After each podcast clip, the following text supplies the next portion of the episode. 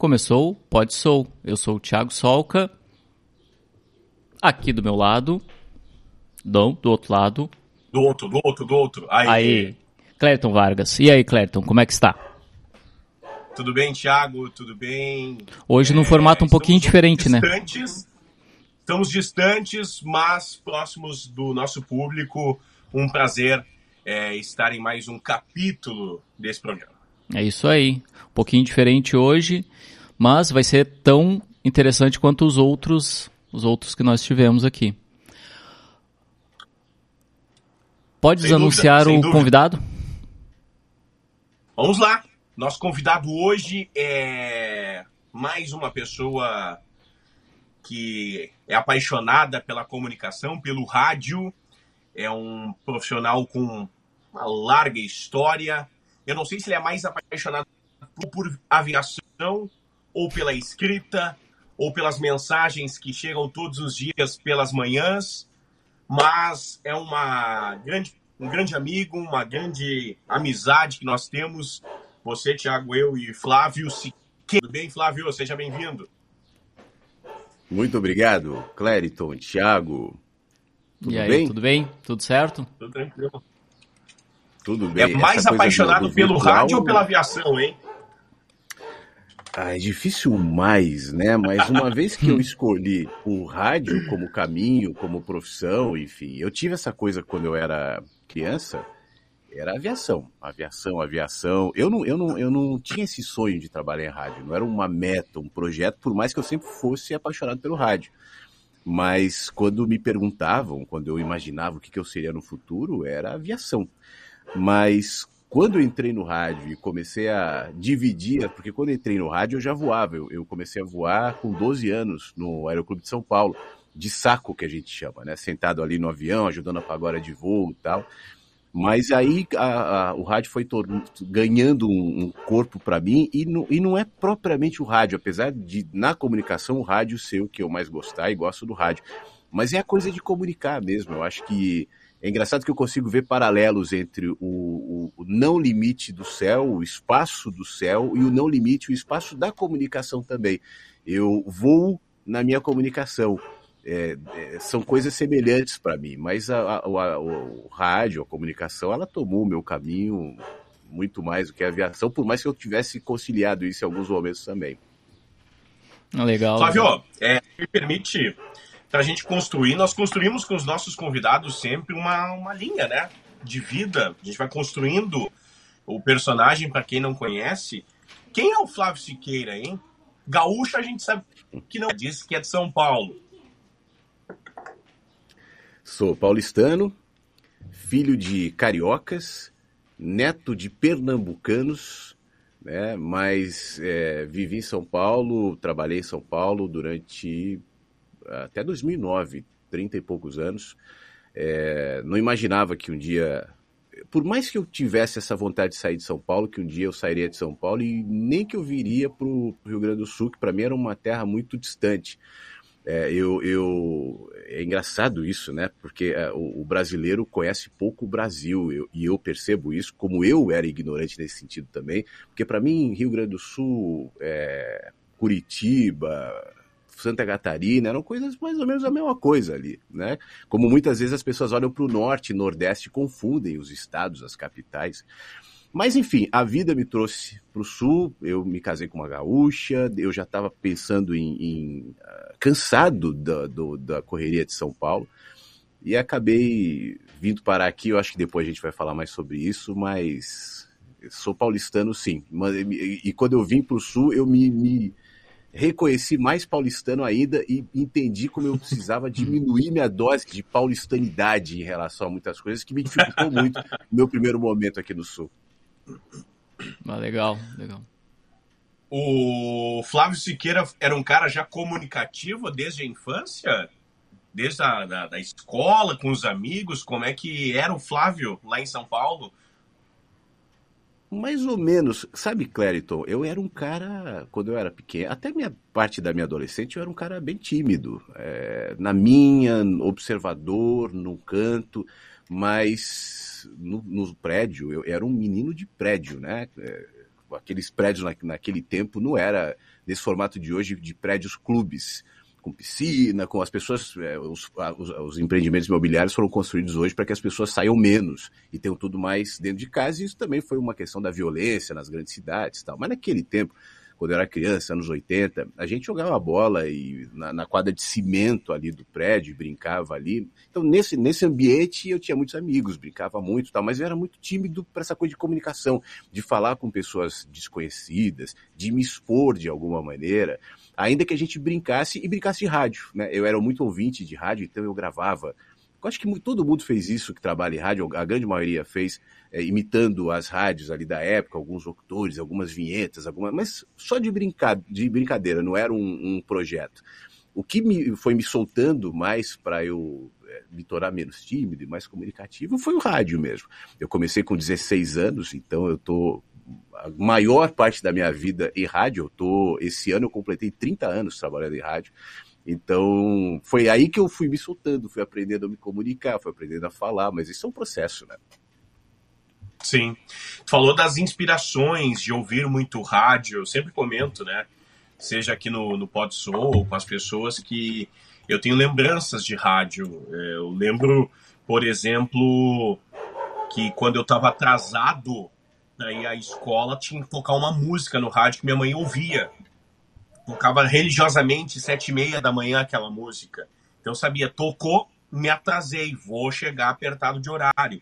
Então eu tinha essas, eu tenho essas memórias, né, de do rádio, das pessoas que minha mãe ouvia e, e automaticamente fui criando as minhas memórias.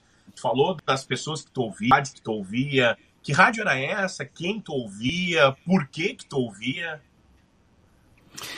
É, tem uma historinha. Assim, primeiro, eu acho que eu cresci num momento, num ambiente muito privilegiado para o rádio, de maneira geral. É, eu cresci e eu comecei a me dar conta né, do rádio nos anos 80. Eu nasci em 74. 84 eu tinha 10 anos. Foi ali que eu comecei a ouvir o rádio, no momento em que o Brasil, historicamente, estava saindo daquele período da ditadura, onde era mais difícil a criação artística, onde era mais difícil a criação musical, a expressão era contida dentro de uma censura que era imposta.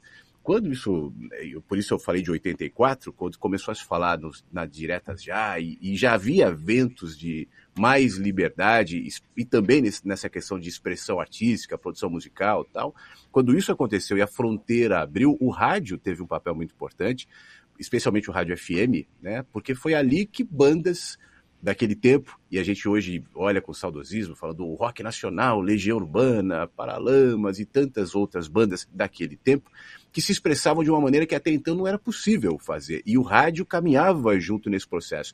Então isso me despertou muito. Eu ouvia muito rádio FM, eu ouvia muito a Rádio Cidade em São Paulo, porque é, a Rádio Cidade foi a, a rádio que primeiro no Rio, depois em São Paulo, eu sei que houve também em Porto Alegre, é, aproveitou essa coisa de uma comunicação nova para um público mais jovem, né, porque até então o rádio FM era um rádio distante, musical, ambi som ambiente, e aí viu-se essa oportunidade.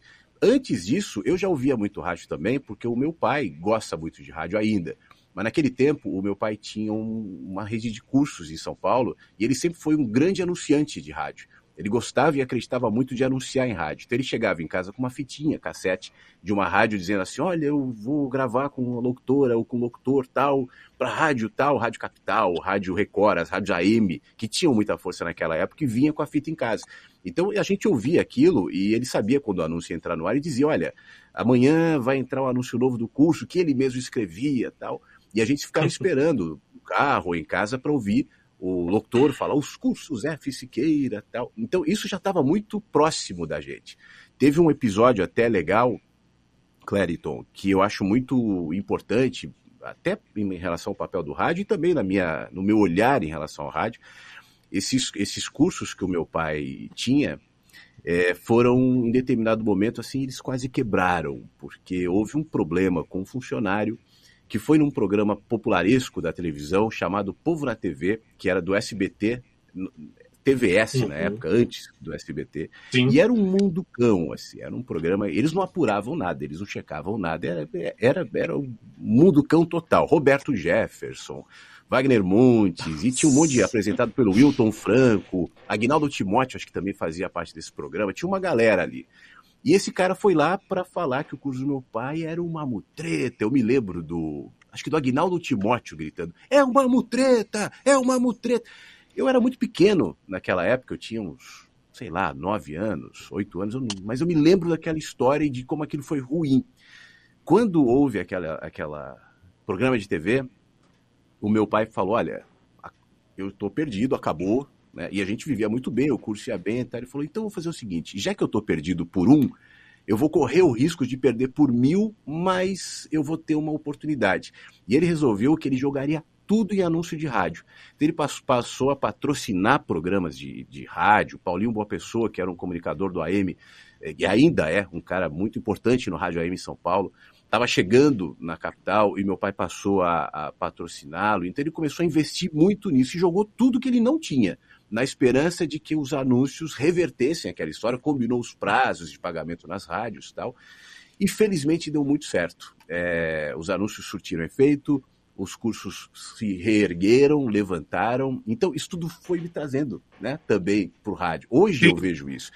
Não, não, não, não era claro para mim e demorou para que eu percebesse como eu comecei a perceber a importância disso tudo, desse meio de comunicação, e aí eu junto com a história da, dos ares de liberdade, das bandas, das rádios, enfim. Então você vê que tem uma mistura aí, um monte de história que acabou me trazendo alguns anos depois para o rádio também.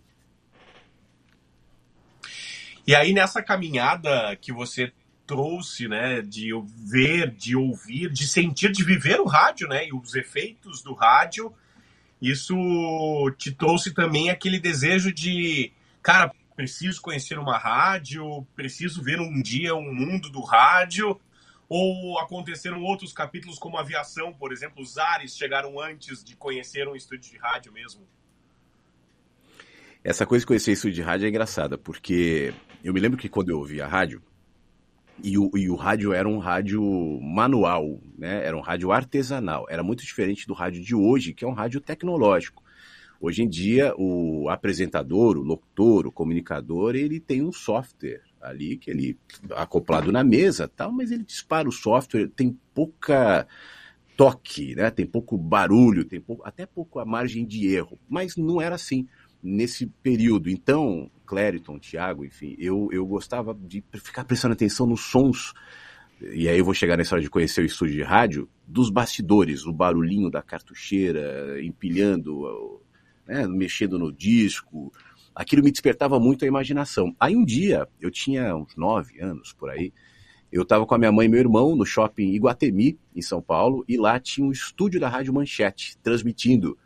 E eu achei muito legal aquilo, ver aquele cara que não tinha nada a ver com a voz ali dentro daquela cabine, falando, e foi o primeiro contato com o estúdio de rádio. Mas eu nunca fui de ficar ligando para a rádio, indo na rádio, visitando rádio. Foi esse o primeiro e depois é, era uma coisa que eu gostava, mas é, é aquilo que eu disse no começo, não era o meu sonho, não era minha meta. Um dia eu vou trabalhar em rádio. Você falou da aviação, aí depois eu comecei a voar, eu passei a adolescência toda em aeroclube, voando, depois eu fiz os cursos no Aeroclube de São Paulo e tal. Mas é, eu fui depois voltar a ver um estúdio de rádio de perto quando eu passei a trabalhar numa rádio aos 16 anos. Então, já tu me dá a deixa de como é que chega a aviação nesse meio de de caminho nesse inteiro da escola, construção, adolescência, rádio. Como é que chega a aviação nesse caminho? Bom, tem o dedo do meu pai de novo aí. É, meu pai queria ser meu pai queria ser piloto e tentou, mas naquele tempo existia uma, uma, uma rigor maior até em relação a um a problema de vista. Ele usa óculos, então ele não pôde tirar a carteira por isso. E tanto que ele tinha um plano na época. Isso ele, eles, meu pai e minha mãe me contam, eu já eu não lembro disso, acho que nem sei se eu era nascido, mas ele tinha um plano de comprar um avião velho, da minha mãe tirar o brevet e da minha mãe assinar o voo para ele sair voando. Só que minha mãe morre de medo de altura, de avião, então não deu certo o plano. E a gente passou a, a morar muito pequenininho ainda, eu cresci exatamente na rota ali, bem pertinho da pista do aeroporto de Congonhas. Então, é, eu sabia barulho de todos os aviões, eu sabia os horários, eu, eu gostava de acordar cedinho e ver ali o farol do primeiro Eletra se aproximando para pouso na cabeceira no 7 de Congonhas, e eu sabia todos. E, assim, às vezes eu via um barulho diferente, aí eu corria para ver um Airbus A300 da VASP e olhar, oh. então aquilo me despertava demais, assim. E a gente ia no aeroporto, né? Tinha, também tinha esse programa que era mais comum antes de 2001, para as famílias irem na, nos terraços do aeroporto, a, a, aviação era mais próxima, então eu fazia muito isso até quando, na adolescência, eu, comece... eu matava aula às vezes para ir em, em Guarulhos ou Congonhas, e eu ia com alguns amigos que eram mais cara de pau, porque eu disse que eu era uma pessoa tímida, e eles encontravam algum comandante, algum piloto andando ali, paravam ele e falavam assim, vem cá, você é piloto? Sou. A gente pode ir lá olhar o avião? E nessa a gente foi em vários. Assim fizemos vários amigos. Imagina, é, hoje isso é impensável, mas naquele tempo os caras falavam, não, vai lá. Aí chamava uma comissária tal, levava a gente. Então isso também estava muito presente. Às vezes eu faltava na aula para ir no aeroporto e ficava a tarde inteira em Congonhas. Então a aviação estava muito mais presente no meu dia a dia. Aí eu tinha 12 anos, é, meu pai falou: liga lá no Aeroclube São Paulo e diz o seguinte: ó, um voo de instrução, eu vou junto ali, ajudo a pagar a hora de voo, mas vou vendo como é que é. Aí pediram para que eu fosse lá e disseram: olha, no voo de instrução você não pode ir, mas você pode voar com. No esquema do Aeroclube são pessoas que tiram a carteira no Aeroclube, pilotos, que são pilotos privados, por exemplo, Sim. fazem horas de voo ali e dividem, racham a hora de voo. Então nessa eu fiz amizade com alguns, né? E passou a ser um, um, uma rotina, todo fim de semana, e voar, e aí dentro do avião os caras me, me deixavam pegar ali no, no voo, tal, ensinavam, e eu fui aprendendo esperando a idade para poder fazer os cursos. Eu me lembro que eu tinha uma ansiedade, às vezes eu queria mudar meu RG ali, uh, o número, para ver se eu conseguia fazer o um curso antes tal, enfim. Pô, é, como é que pode, né? Porque a gente. É, acho que todos nós tivemos um sonho, né? Ainda temos um sonho, mas na infância todo mundo quer apressar os passos, né? Quer acelerar esse tempo que é de 12 pular para 18, de 15 pular para 20 logo, né? Imediatamente. Aí depois tu pensa, cara, não, talvez eu não aproveitei tanto, né? Por que tá passando tão rápido agora, pelo amor de Deus? E, e ao, ao, ao, viajar, a fazer essas horas de voos, ao meio que realizar o sonho do teu pai, tu foi te realizando também, estando lá, na aviação. Sim, era uma coisa minha, né? Não era uma coisa que meu pai impunha, nada disso. Tanto que meu irmão não foi para esse caminho. Eu tenho um irmão que é um ano mais novo que eu só. E, e, apesar de no meu começo de rádio, por exemplo, meu irmão ia junto, apesar de no aeroclube também, ele ia muitas vezes junto, mas não, não é o que ele se desenvolveu, não é o que ele gosta. Né? Isso já de alguma forma estava em mim. É, foram paixões e foram movimentos naturais que foram me levando para isso. É, depois, muito cedo, eu desisti da aviação como profissão. Ficar lá e aí tem um componente importante, assim, eu sou um cara difícil de me adaptar numa rotina muito rígida, e a aviação tem muito disso, né? Quando eu fiz o curso, eu percebi que a única coisa que eu gostava na aviação era voar. O resto eu não gostava muito, né? Desde a parte teórica, desde a da, da, rotina, especialmente na vida de um piloto comercial, de a, a gente olha e pensa que é uma coisa legal, está sempre viajando, mas essa é a rotina. Né? Está sempre fora, sempre até para a criação de vínculos é difícil. Pode, se quem gosta disso é maravilha, mas viver 10, 20, 30 anos dentro dessa rotina é um pouco desgastante. Então eu, eu, eu, tenho, eu tenho alguns amigos, por exemplo, é, e as mulheres às vezes falam para mim assim: convence o fulano para voar na ponte aérea, para ele poder dormir em casa mais tal. E os caras falam: não, não, não, não, não fala nada, fala para que não dá porque eu quero ficar. Então é uma questão de, de hábito, de rotina, mas eu percebi que não era minha. E mais, assim, eu, eu aí vi a história da comunicação e eu, hoje mesmo eu estava pensando nisso, falando sobre isso na minha rádio. Eu nunca me enxerguei só como um um profissional. Né? Eu nunca consegui me conter dentro das características de um profissional que tem que seguir um roteiro, de ter que fazer aquilo.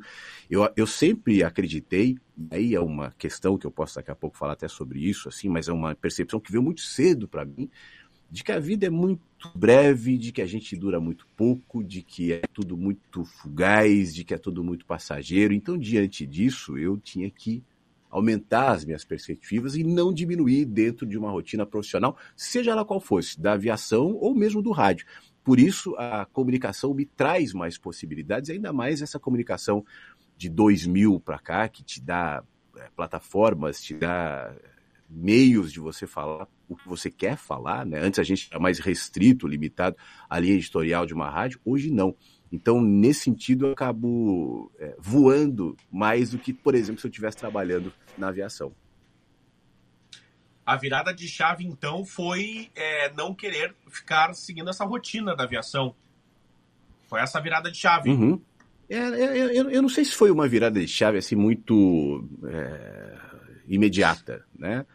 É, eu acho que isso foi acontecendo. Acho que eu fui percebendo isso Sim. porque eu gostava muito de rádio também. Apareceu uma oportunidade, eu tinha 16 anos. Acho que é importante ir para esse ponto também para entender como é que essa transição claro. foi acontecendo. Eu era adolescente, a, a, minha mãe era uma pessoa de formação batista, né? E quando eu era adolescente, a gente tinha essa aproximação. E ela passou a frequentar em São Paulo, no final dos anos 80, uma igreja que lançava o tal do movimento gospel. Naquele tempo, o movimento gospel era muito diferente do que é hoje. O movimento gospel hoje é um movimento, na minha percepção, puramente comercial. Naquele tempo existia uma, uma, uma genuinidade, uma, uma, uma motivação de expressão artística ali é, que eu percebia mais genuína dentro da minha percepção. Então, nesse momento, é, em São Paulo, começo dos anos 90, essa igreja que começou essa coisa do movimento gospel tal, resolveu que arrendaria um horário numa rádio, 14 horas na rádio imprensa, lá em São Paulo. E eu, e a minha mãe, meu irmão, minha irmã já tinha nascido, enfim, a gente frequentava essa, esse lugar, essa igreja. E aí eu poxa, uma rádio, quando eu ouvi essa história, eu falei, poxa, eu gosto de rádio, quem sabe, né? E eu me lembro que eu comecei a cercar as pessoas ali, minha mãe foi me ajudar a falar, porque eu era muito tímido, era um adolescente e tal. Olha, o Flávio, meu primo também, um meu primo querido que mora em Portugal, que tinha um pouco mais de, de trânsito ali, era uma igreja de muita muito sucesso, Ayrton Senna, a, a, Viviane Senna, inclusive, era, era que cuidava ali da, da parte de, de, crianças, tal, tinha muito artista, muita gente. Era, era um momento que estava acontecendo uma coisa diferente dentro dessa cultura que se chamava gospel na época. Então eu fui falar e disseram: olha, vai para a rádio e fica lá, vai lá, vai separar disco. E eu fui. Foi aí que eu comecei a ter contato com o estúdio de rádio. Todo feliz e deixando claro: olha, o dia que tiver a oportunidade eu quero falar. É, um dia eu estava lá, já trabalhava lá uns, sei lá, trabalhava de graça, aliás, o período todo que eu trabalhei lá, não ganhava nada. É, o diretor lá, da, o, o, pastor, diretor tal, me ligou, Estevam, me ligou e falou, ó, o cara que faz a madrugada não vem hoje, você quer fazer? Claro, dá umas duas da manhã. Aí liguei para minha mãe, né, avisei, ó, vou ter que ficar aqui na rádio tal, e aqui, hoje eu posso falar, eu sei que é uma coisa que é feia falar, mas minha mãe deixava eu ir de carro, eu tinha 15, 16, pegava o nosso corcel e ia dirigindo para a rádio de madrugada, tal, meu irmão ia atender telefone. E aí, só que isso aí começou a fazer parte da minha rotina. Naquele tempo, eu queria trabalhar naquela rádio. E aí volta para aquilo que eu dizia, eu sempre tive um senso de comunicação mais ampla, de missão na comunicação. Não era só a profissão. Sim. Nunca foi, até porque eu não ganhava. Né? Eu queria trabalhar lá, eu não queria trabalhar em nenhuma outra rádio. Eu queria fazer parte daquele processo, daquele início, que durou na minha vida aproximadamente três anos. 16, 18, quase 19. É, as coisas foram mudando rapidamente lá e eu fui mudando também rapidamente e fui percebendo nessas mudanças de lá e de cá que eu não cabia mais dentro daquele projeto, que aquilo não tinha mais a ver comigo, deixou de ser uma, uma coisa de missão e passou a ser um, uma dificuldade, um peso para mim, por total desconexão com aquilo. E aí eu falei, Sim. bom, eu já estou aqui, né? Já é minha profissão, eu já estou fazendo isso, já conheci alguns colegas tal, então eu acho que está na hora de levar isso como profissão. E aí foi nesse momento que passou a realmente ser profissão e talvez seja esse o momento em que a aviação realmente ficou como uma, uma, enfim, uma outra coisa e não necessariamente como um trabalho. E aí a carreira do rádio realmente começou. E aí o Flávio Siqueira foi bater porta ou foi buscar a qualificação? Como é que foi esse processo após essa, essa primeira experiência, então, digamos assim, essa incubadora? Eu não, eu não recebia salário, mas eu sou grato porque eles pagaram meu curso de radialista, o DRT, né? É, assim que eu completei 18 anos. Então, sou grato por isso. Eu acho que foi. Isso me, me habilitou profissionalmente para que eu pudesse estar lá, né? E, e depois seguir a carreira. Como eu conhecia algumas pessoas, a Rádio Imprensa até hoje fica num prédio ali na Praça Oswaldo Cruz, na frente do Shopping Paulista, lá no começo da Avenida Paulista, e naquele mesmo prédio embaixo tem a Rádio 89, Rádio Rock. E eu e o pastor, o pastor é o nome dele, ele foi produtor do Pânico recentemente, tá? O pastor era produtor da 89 e de vez em quando ele me chamava para eu gravar um comercial ou outro quando um locutor não tava, enfim, era, era, a, imprensa era um 18º andar, 89 no 17º. Então isso começou a me me abrir. Aí um dia lá, alguém comentou comigo, olha, e eu já louco para sair, eu já estava tendo uma série de dificuldades ali. Alguém me disse, na rádio metropolitana, eles vão pegar locutor, você não quer? Isso foi 93. 93 para 4, por aí. Quem coordenava a metropolitana era o Banana que trabalhou muito tempo na PAN, e o Banana tinha acabado de bater aquele recorde de duração no ar. Não sei se vocês acompanharam isso, se vocês lembram ou sabem disso, mas nesse período o Banana ele ficou cento e tantas horas direto no ar, num estúdio montado dentro do Shopping Paulista. Isso foi um uma repercussão absurda na época na Jovem Pan. Depois pesquisa no YouTube, põe recorde banana no ar. Você vai ver a dimensão desse negócio que projetou o banana como um astro nacional, assim. Só que aí teve, teve problemas na PAN, saiu logo na sequência e foi coordenar a metropolitana. E sabendo disso, eu fui lá. Eu não o conhecia, ele também não me conhecia. Gravei um teste e ele ficou de avaliar, né? E uma pessoa que trabalhava comigo na imprensa, que era um colega né? E esse colega, ele me via como um, um desafeto, ele me via como um, uma ameaça, como alguém que estava lá para competir com ele, sendo que na realidade isso nunca esteve em mim. E esse cara começou a fazer tudo para eu desistir e para me queimar mesmo, assim. Foi, foi a minha primeira experiência com, com a maldade que às vezes aparece na Sim. profissão. Ele, é, é, essa relação foi uma das causas também que me impulsionou a sair de lá. Mas eu estou contando isso porque ele ficou sabendo que eu fui na metropolitana e me ligou e falou assim: Olha, fiquei sabendo que você foi lá falar com banana, mas eu vou te falar um negócio. Esquece o rádio. É, eu já queimei seu, seu, eu já fechei suas portas, você não vai trabalhar em lugar nenhum, nunca mais, ah. tá? Esquece, não, não pensa mais nisso. Porque você foi lá, falou mal da rádio, enfim. E eu fiquei muito mal, eu tinha 18 para 19 anos, e fiquei mal, fiquei mal mesmo, e eu me lembro que eu fiz uma oração. E essa oração, olha, eu quero ser taxista, eu vou ser porteiro, eu vou ser qualquer coisa. Na época não tinha Uber. É, eu só não quero ficar lá. Né? Isso era num sábado. Quando eu, nesse mesmo 10 minutos depois, tocou o meu pager. Para as pessoas mais antigas, pager era o bisneto do celular, era um aparelhinho assim que aparecia uma mensagem que você queria falar com o Clériton, deixava na central, a pessoa recebia. Ligar para a metropolitana falar com o Banana.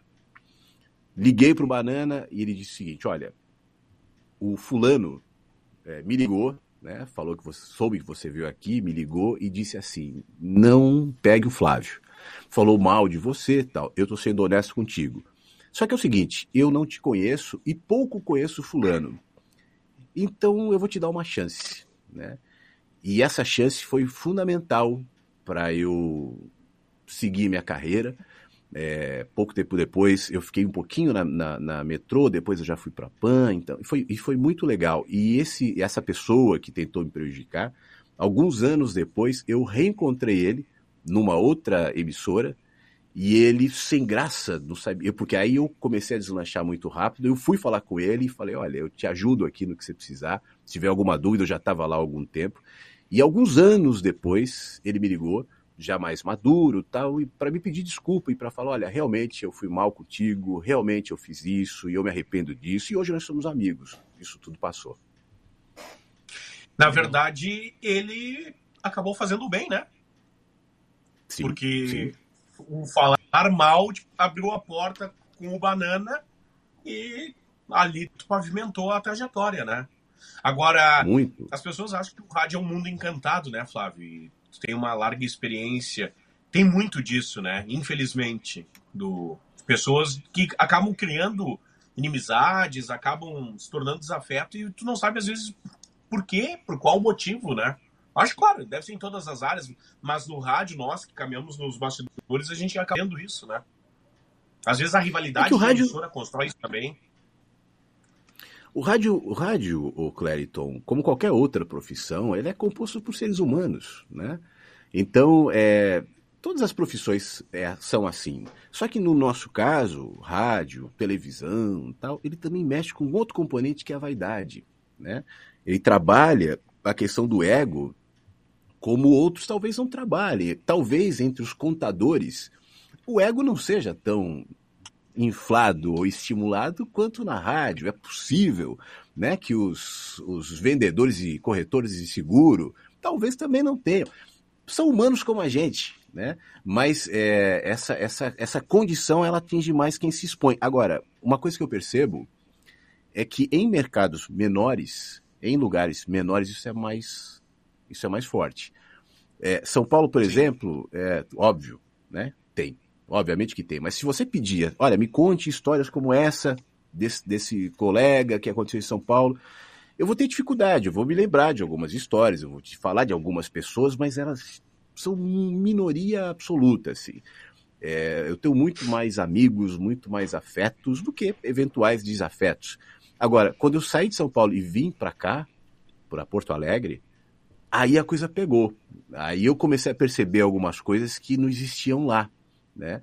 E que também tem a ver com isso, com essa questão do ego, essa questão do território, Sim. essa questão do cara que é de fora. E eu acho que a gente até já conversou sobre isso. Então isso me, me, me trouxe essa, essa, essa condição que eu já tinha percebido em outros mercados também, até no interior de São Paulo. Eu tive uma experiência coordenando uma rádio no interior de São Paulo, ali na Grande Campinas, e lidando com as pessoas eu comecei a ver isso. Eu, eu trabalhei em Brasília também, que é um mercado bem menor do que São Paulo, e lá isso também existia de uma maneira muito acentuada. Então é proporcional também. Às vezes parece que tem menos emissoras, menos vagas e as pessoas se sentem mais inseguras diante daquilo que aparenta ser novo. Saiu da metrô e chegou na Jovem Pan. A Jovem Pan vivia o que? O seu auge naquele momento, 94, 95. Vinha o pânico rompendo fronteiras dentro do nosso país. Como é que foi essa É, passagem Pan- pela Pan? E- eu- bom, eu, eu fui para metrô 90 e, fim de 93, por aí 94, e a Jovem Pan era um. Naquele tempo, naquele mercado de São Paulo, a Jovem Pan era o auge. Assim, o fulano tá na Jovem Pan. Né? É, eu não me imaginava ir para a Jovem Pan naquele momento. Nem sonhava com isso. E aí um amigo meu, que trabalhava comigo na Metropolitana, que é o Rodrigo Lobo, até hoje é meu amigo, depois a gente se reencontrou em outras rádios, o Lobo é, me ligou e falou, a gente fez uma amizade muito rápido, muito grande lá na, na Metropolitana, ele fazia o horário da tarde, e ele falou assim, ó, tô indo pra PAN. Caramba, que legal, Lobo. Não, eu vou e ó, e vou te indicar, hein? Quando aparecer uma vaga, eu vou te indicar. E pouco depois, o Paulo Porto, que fazia, virou ator, passou a fazer pegadinhas do Silvio Santos, tal, que era locutor da Jovem Pan, saiu e o Lobo me indicou. É, então eu fiquei acho que quatro meses na, na metrô. O, o Banana entendeu, todo mundo entendeu, estava saindo né, de uma rádio de respeito, legal, mas para ir para o sonho, no momento, você perguntou que momento era esse da PAN, em 94 a rede Jovem Pan começou. Então, o nosso desafio que estava chegando lá era montar a rede Jovem Pan. Estava se construindo o estúdio de São Paulo, e do, isso, era, isso era um conceito novo. Né? A Transamérica também tinha esse conceito de um estúdio para rede e um estúdio para São Paulo. Até hoje, muitas rádios fazem isso. Então, foi um desafio. O Pânico tinha começado em 93, né? Estava estourando, então era um momento auge e que realmente foi. A, a rádio era primeiro lugar no geral de audiência em São Paulo e depois no Brasil tocando pop, aquele Europop e tal, que foi muito rico, assim. Lançamento do CD, Sete Melhores, Ritmo da Noite, pessoas como o Luciano Huck, Adriane Galisteu e tantos outros que faziam já algum sucesso na televisão vieram para a rádio. Eu fazia um programa com o Luciano Huck no, no domingo à noite, que era o Mingau Jovem Pan. É, e, e, eu me lembro que tinha uma, uma curiosidade do Huck que me chamava a atenção, que ele assim, a gente estava no ar tocando uma música, ele falava assim, bom, vou entrevistar alguém, né? Ele pegava o celular dele assim, o ministro, né? Apaguei a luz aqui, vamos falar com o ministro? Vamos falar com o diretor, Joaquim, o cara conhecia todo mundo, sabe? E isso tudo via para a rádio, isso tudo representava é, é, status para a rádio, né? Então, isso fez parte da minha formação profissional e foi um diferencial no meu aprendizado, no meu olhar e como o mercado passou a me ver também a partir de então. Imagina, né? A Jovem Pan, por exemplo, aqui em Porto Alegre era um fenômeno, né? Um fenômeno. Eu lembro, década de 90, eu, eu nasci em 90, 98, assim, digamos que eu vou ter lembranças, vou ter memórias dos CDs na minha casa. Meu pai escutava Jovem Pan no carro, no seu Monza, né? Escutava Jovem Pan no seu rádio Sony com fita, né? Não, não dava para ter um CD ainda. Mas aí lembro depois dos CDs, as sete melhores. É, lembro desse impacto que era a marca Jovem Pan aqui no Rio Grande do Sul. Imagino como é que era em São Paulo, né? Eu tento imaginar como é que era em São Paulo, né? E a Jovem Pan tinha aquela característica de ser a rádio, pelo menos a rádio do FM musical, que tocava tudo que era sucesso fora do Brasil, estava tocando ali. E depois, com o tempo, eu criei a imagem da Jovem Pan, que era dos assuntos mais polêmicos do país, também estavam lá, né?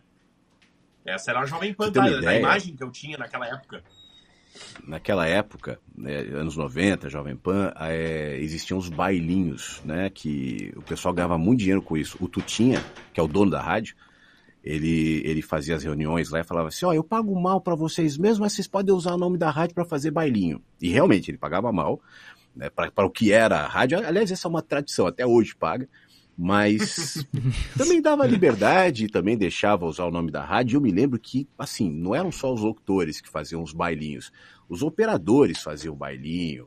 Eu me lembro, tinha um operador lá que alguém comentou, não sei se foi o Emílio, alguém voltou e falou: pô, eu tava não sei aonde, via a, a, faixa, a faixa né, no, em algum lugar com o nome do operador, Fulano de Tal, da Jovem Pan, e, e lotava, e as pessoas iam. Pessoalmente, eu nunca curti fazer os bailinhos. Eu não gostava, eu não fazia. Eu só fazia quando eu era obrigado para apresentar show para rádio. Então sempre quando aparecia alguma coisa para mim, eu passava para algum colega. Então eu não, não ganhei dinheiro fazendo bailinho, porque nunca foi a minha. Eu gostava do rádio, como até hoje, do estúdio fechado, de estar tá na rádio, e não de ficar jogando camiseta pra galera em cima do palco e tal. Era uma coisa de personalidade minha, né? Mas quem estava afim, poxa, ganhou muito dinheiro, fazia muito. É, o pânico mesmo, viajava demais é, para fazer o, não só o, os apresentadores do, do Pânico, Emílio, na época o Batista, o Bola e tal, mas assim, as participações, quem estava em volta ali também, o Celso Portioli era locutor da rádio naquele tempo, e também viajava pra caramba, ele fazia o, o Silvio Santos, né? tinha o quadro de humor, que o Silvio Santos matava o Teobaldo, ele morreu! E o Silvio Santos era o, o Portioli. E, e, viajava e ganhava dinheiro. Então, é, para os locutores tinha uma, uma vitrine, uma exposição que era fenomenal. A Jovem Pan foi a grande escola do rádio? Eu costumo dizer que, você está falando pessoalmente, para mim? Isso, isso. É, eu, eu costumo dizer que a minha formação profissional foi a Jovem Pan. A minha pós-graduação foi a Transamérica. E o meu doutorado foi a Band. Né? Foram tempos diferentes, foram experiências diferentes mas todas elas tiveram muita importância. Mas agora, a formação, né, quando eu saí de um locutor de 18 anos, que estava descobrindo o mercado, que estava descobrindo e, e, passou por esse processo, por essa evolução até de cobrança, o, o Tutinha sempre foi muito rigoroso e tal, foi na Jovem Pan. Né? Então, eu, eu entrei na Jovem Pan de um jeito, tanto que hoje eu ouço algumas coisas minhas de quando eu entrei e eu nem publico muito isso, que eu acho que eu, eu devia ser melhor dirigido naquela época e sair de outro jeito. Né? Então a minha formação foi lá. Sai da Jovem Pan e vai para. Existia uma briga no FM de São Paulo que já durava anos entre a Jovem Pan e a Transamérica. A Transamérica é, tinha revolucionado a comunicação no rádio antes com o Ricardo Ricardo Henrique, com o Marcelo Braga, uh, o Lu, e, e, era uma coisa muito irreverente, de muito. E depois a Jovem Pan, no começo dos anos 90, começou a se aproximar e ficaram as duas ali brigando. Em 97 ou 8, é, a Transamérica fez o seguinte: vamos trazer aqui cinco caras da PAN para trabalhar aqui. E entre eles era eu. Fui eu, fui o Ricardo San, foi o Whindersson, foi o Flávio Machado, Marcelo Dias, foi uma galera. Mas assim, num prazo de um mês. Né? A equipe da PAN saiu para ir para Transamérica. E eu fui um deles. E na Transamérica eu tive mais espaço do que eu tive na PAN para fazer coisas diferentes, inclusive o helicóptero, né? Para fazer programas diferentes, para apresentar, enfim, eu, eu, eu, passei a fazer um programa ao meio-dia que brigava ali com o pânico, que era eu, o Paulo Bonfá, que faz humor, a, a Cissa Manzano, que chamava Tintim por Tintim, que foi super legal, é, repercutia muito. Então, essas, esses, a Marisa Hort também fazia, a atriz Marisa Hort fazia programa lá, eu fazia com ela. Então, isso tudo foi me trazendo algo que na PAN, só como locutor, né? É, isso não, não, não tinha. Fora a, a, possibilidade de me envolver mais diretamente com a plástica da rádio, com os bastidores da rádio. A Transamérica tinha um estúdio ao vivo, que eram bandas que faziam show num estúdio maravilhoso ali na rádio. E isso era transmitido ao vivo. Eu, eu não era o apresentador do estúdio ao vivo, mas eu tive a chance de fazer um ou dois estúdios ao vivo, que também foi muito legal. Então, isso foi muito bom. E, a, e, as rádios continuaram brigando. Esse fenômeno de briga pan-transamérica durou até o fim dos anos 90, quando aí o pagode começou a ganhar força no rádio de São Paulo, e aí as rádios, como a gente chamava, as rádios jovem, né, foram perdendo espaço para as rádios populares, a Rádio Cidade tocando pagode, enfim. E aí a, as duas rádios deixaram de ocupar ali o topo, mas continuaram sendo respeitadas, enfim, continuaram seus caminhos. E aí do nada pinta o convite para um helicóptero. E aí volta a aviação a cruzar é. o teu caminho. Foi assim, 97 para 8, o YouTube foi fazer a turnê Pop Mart que ia passar em São Paulo. É, a gente estava fazendo uma reunião porque a Transamérica ia ser a promotora do show do YouTube. E no, no, no fim de semana que eles iam tocar no Morumbi, a rádio ia estar tá mobilizada para isso, fim de semana inteiro. Então, a cobertura já de um dia antes, de bastidores, tal, incluindo o trânsito, incluindo o show, incluindo tudo. E aí cada membro da equipe, cada locutor foi disponibilizado, foi remanejado ali pelo nosso coordenador, o Nassa, que é um cara que eu sou grato, inclusive, o Nassa, que foi diretor da Transamérica durante muito tempo. O último trabalho dele foi como diretor do Pânico na TV. E o Nassa me deu muitas oportunidades na rádio, e entre elas essa. Eu me lembro que a gente estava numa reunião e ele falou assim: quem vai fazer o quê? Fulano vai fazer isso, vai ter um helicóptero. Flávio, ele já sabia que eu voava, ele já sabia da minha ligação com, com o helicóptero. Você não quer fazer? Claro que eu quero. Eu nunca tinha voado de helicóptero. Mas, poxa, né, vamos lá.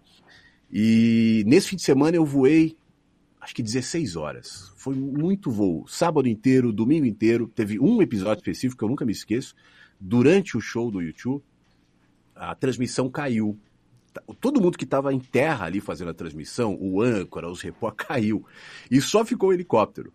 Aí alguém me chamou no rádio e falou: fica segurando daí. E eu fiquei uns 15 ou 20 minutos do helicóptero à noite, descrevendo o show ali no Morumbi, é, sem o som do show, sem nada, só segurando a transmissão. Mas foi uma experiência muito legal. Isso durou um fim de semana, né? depois não teve mais helicóptero. Aí, sei lá, um ano depois, não me lembro exatamente quanto tempo depois, a rádio resolveu fazer um programa chamado Transrepórter. Naquele tempo, é, o, a, a, interação entre o, o apresentador e, o, e, os motoristas começou a ganhar força a partir de um movimento da Rádio Eldorado de São Paulo, com Marcelo Parada, o ouvinte repórter. Então o ouvinte começava a participar no ar, ele ligava, entrava. É uma coisa que eu sinto muito falta aqui no Sul. Eu, aqui acho que eu nunca ouvi isso. O ouvinte liga e fala: oh, tô aqui, não sei aonde, o trânsito tal. Isso para mim também serviu muito adiante quando eu fui fazer a Rádio Trânsito, a gente pode depois falar sobre isso, mas o Transrepórter seria a Gislaine Martins, que está na Band hoje, na Play FM, né? ela faria, ela ancoraria, era, era locutora da rádio, e eu ficaria no helicóptero. e a gente interagiria. Eu não, eu, estaria, eu não ficaria no helicóptero só para falar do trânsito. Né? Eu ia interagir com o motorista, eu ia criar situações com motoristas, como depois acabou acontecendo. Então o motorista estava na marginal, poxa, tá tudo parado aqui, e eu estava ali perto, estava ouvindo a rádio, chamava a Gia, ela me colocava no ar e eu falava, vem cá, você está onde? Isso no ar. Aí o cara, eu tô aqui na ponte Casa Verde. Eu falo, eu tô passando, cara, eu tô vendo o farol do helicóptero. Eu falo, pera aí que eu vou piscar o farol para você. E aí chegava perto dele e a gente começava a interagir. O motorista falava do carro e eu falava do helicóptero e buscava caminhos para aquele motorista. Foi muito legal, o programa durou alguns anos e foi aí que eu acabei é, me aproximando dessa questão que até hoje para mim está presente, que é do trânsito né, e do helicóptero também. Mas foi uma experiência maravilhosa. Tem uma, uma história, né, que tu teve um ouvinte que tu ajudou com problema de saúde, eu acho, não foi? É, isso foi depois, isso foi já na Rádio Trânsito, na Band. Eu, eu alguns anos depois, aí eu passei por alguns lugares, tal, fui para a Band, para o Grupo Bandeirantes, e uma das rádios do Grupo Bandeirantes que eu fazia era a Rádio Trânsito, que era uma rádio que começou em 2007, é, criada para falar com o motorista. Né? Depois eu vou entrar na história da criação dessa rádio, mas especificamente nesse caso, tinha um ouvinte que participava sempre. É, eu já sabia, conhecia ele de nome, assim e tal. E um dia ele entrou no ar dizendo que estava passando mal. Eu pensei, achei que ele estava brincando, depois eu vi que era sério, e aí, quando eu percebi que era sério, eu mobilizei a rádio para ele. Então eu passei a fazer o seguinte: todos os motoristas que estavam no caminho entre o carro e o hospital, onde ele estava naquele momento no hospital, passaram a entrar no ar para dar as informações e as coordenadas. Aquilo é bom ressaltar que era um tempo pré-Waze, pré, né, esses aplicativos. Então ele chegou no hospital, né, foi diagnosticado com meningite, estava assim muito hum. mal e o médico disse que se ele não tivesse chegado antes poderia ter sido fatal. Ele ficou muito grato, depois ele foi lá levar um bolo na rádio, a gente fez amizade e passamos a nos falar. Até hoje ele está lá nas minhas redes sociais tal, e, e, virou um amigo. Enfim, é um cara que foi salvo pelo rádio, pelo, pela agilidade legal. do rádio, pelo trabalho dos ouvintes. Foi uma experiência muito legal. Paulo legal. é o nome dele. Tu imagina, né? E as pessoas acreditam ainda que o rádio não tem uma força, né? Uma força social, uma força de impacto direto e rápido, né? Imagina poder salvar a vida de uma pessoa num estalo, né? Uma fração de segundo de continua abrir o microfone né? e falar, né? E isso é uma coisa que me incomoda hoje, Clériton, assim, eu, pelo seguinte, eu acredito sim nessa relevância do imediatismo que o rádio é, é, capaz de gerar, e nem a internet é, e ou, nenhum outro veículo é, de aproximar. De, o, o rádio tem uma série de facetas que sobrevivem, inclusive a internet. Hoje mesmo eu li uma notícia que 80% das pessoas nos Estados Unidos ainda ouvem muito rádio. Né? Lá o rádio é até mais forte do que aqui. Agora, o que me incomoda é como o rádio é mal usado. Que me incomoda é como isso é, é, dá trabalho, muitas vezes, se deixa de lado e se usa uma ferramenta tão poderosa e potencialmente falando, com tantas possibilidades, para reduzir o rádio a uma experiência pobre, a uma comunicação pobre, a uma proposta pobre, e infelizmente parte das rádios é, vive nessa pobreza e reclama. Isso é, uma, isso é uma conversa que eu tenho às vezes com diretores de rádio, com pessoas que reclamam dizendo, mas não anunciam não, na minha rádio, não investem na minha rádio. Eu falo, mas vem cá, você investe na sua rádio? Você cuida da sua rádio?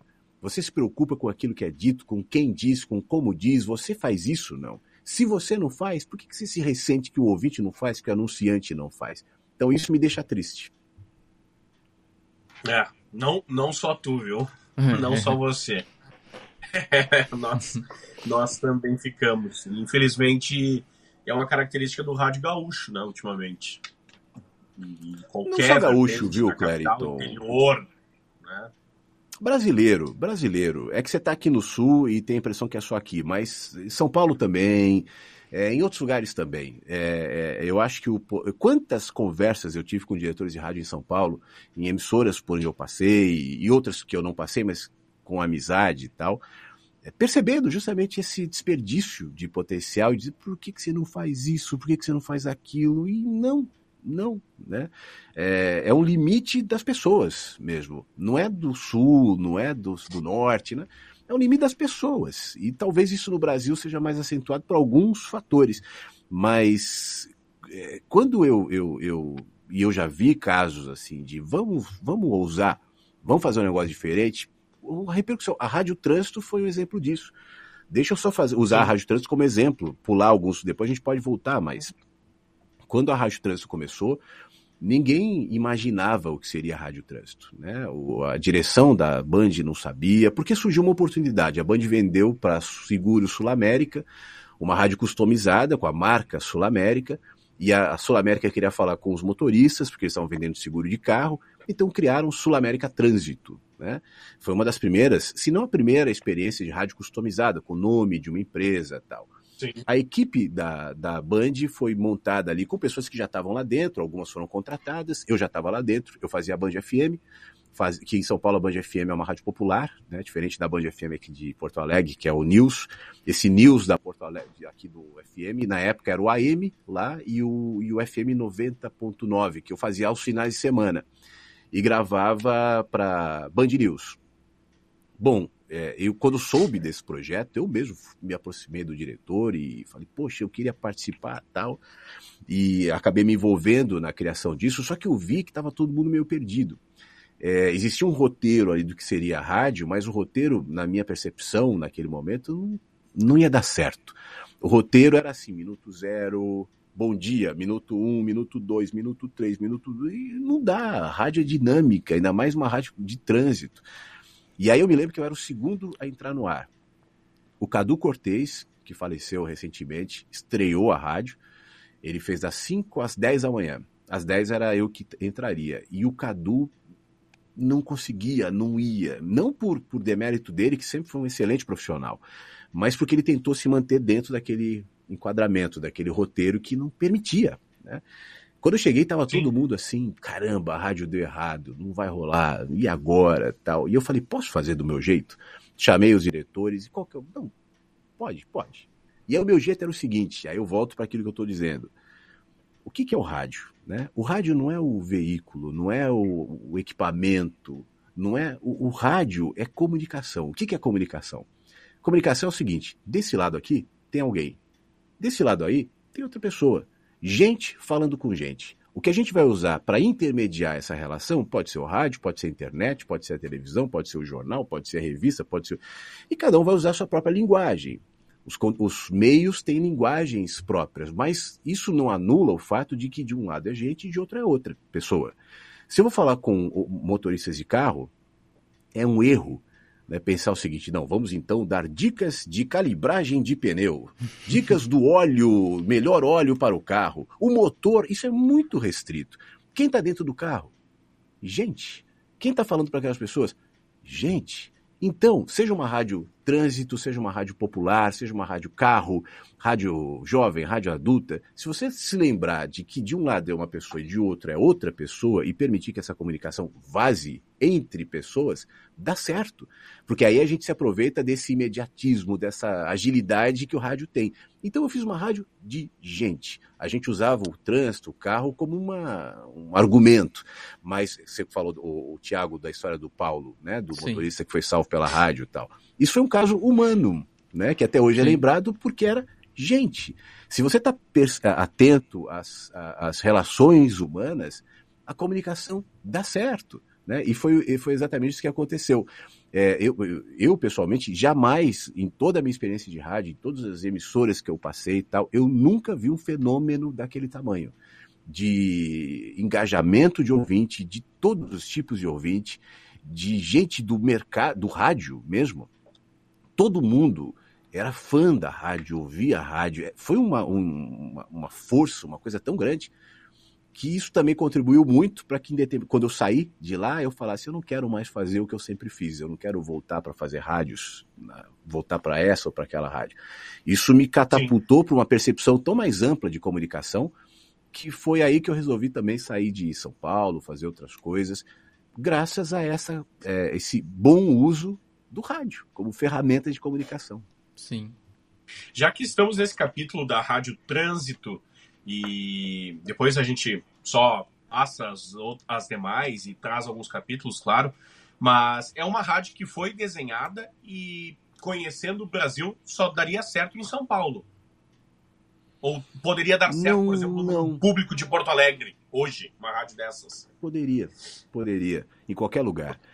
É, é claro que no primeiro momento, quando você fala trânsito, né, te dá um susto, porque, bom, trânsito é São Paulo, né, congestionamento é São Paulo, mas como eu disse, a- essa não era uma rádio para falar de congestionamentos, até porque aqui entre nós, hoje existem tantos aplicativos, tantas ferramentas que ajudam o motorista naquele papel que a gente fazia de apontar o caminho, uma alternativa tal. O- hoje o Waze se encarrega de fazer isso, assim como outros aplicativos. Mas o que assemelha a- ao- o que deu certo em São Paulo ou poderia dar certo em Porto Alegre ou em outro lugar? Gente, gente. Então, se você usa, eu posso usar o trânsito só como um argumento.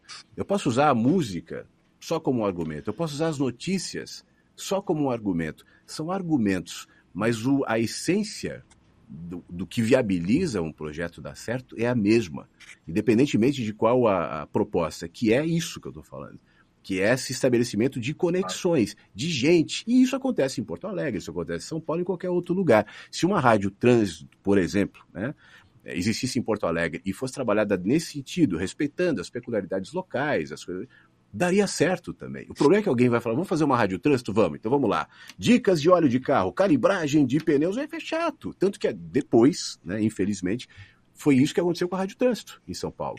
Essa foi uma briga minha que durou muito tempo, isso contribuiu para minha saída depois de lá, mas é, foi se reduzindo na medida em que eu e outros foram saindo, a rádio foi virando trânsito bom, trânsito ruim. Motorista pega alternativa, aplicativo, não sei o quê. A interação dos ouvintes foi deixando de existir, passou a ser gravada, não era mais ao vivo. Na minha época não tinha filtro.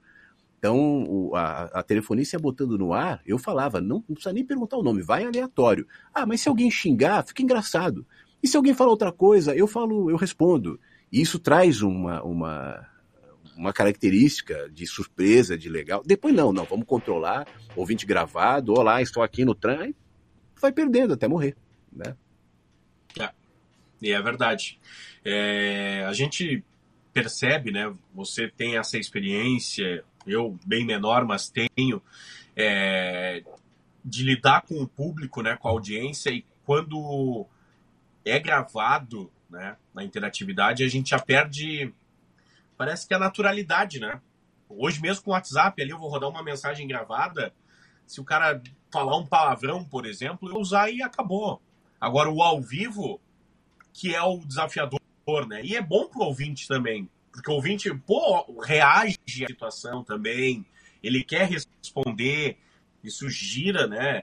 É, quando eu libero, por exemplo, o telefone durante uma tarde lá e alguém liga dizendo, ah, vocês são tudo isso e aquilo, chove ligações depois. Olha aqui, quem é tu para falar isso e tal? E isso acaba movimentando. Enquanto grava, acabou, né? Parece robô, automatizado, né? Então fica uma E situação. as pessoas estão cada vez pare- Não, mais reticentes. Ninguém quer mais a coisa automatizada, gravada, falsa. Eu, eu, eu, eu ouço você na, na Grenal e, e você tem esse componente de, de interação, de espontaneidade, e é isso que é legal. Agora, se você tentar se colocar numa caixinha, manter o ouvinte numa caixinha, manter tudo no controle, tudo ali, cada vez mais dá errado, porque uma das Tá.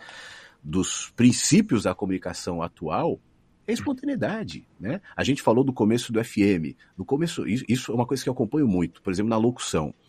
Como é que era, a, sei lá, nos anos 70? O locutor tinha que ter uma voz e falava uma coisa im- imponente, e, era aquela, e antes era até o realmente o Brasil, era assim, era um outro ser. né? Aí nos anos 80, o locutor que falava realmente foi deixando, não existia mais, mas tinha que ter vozeirão.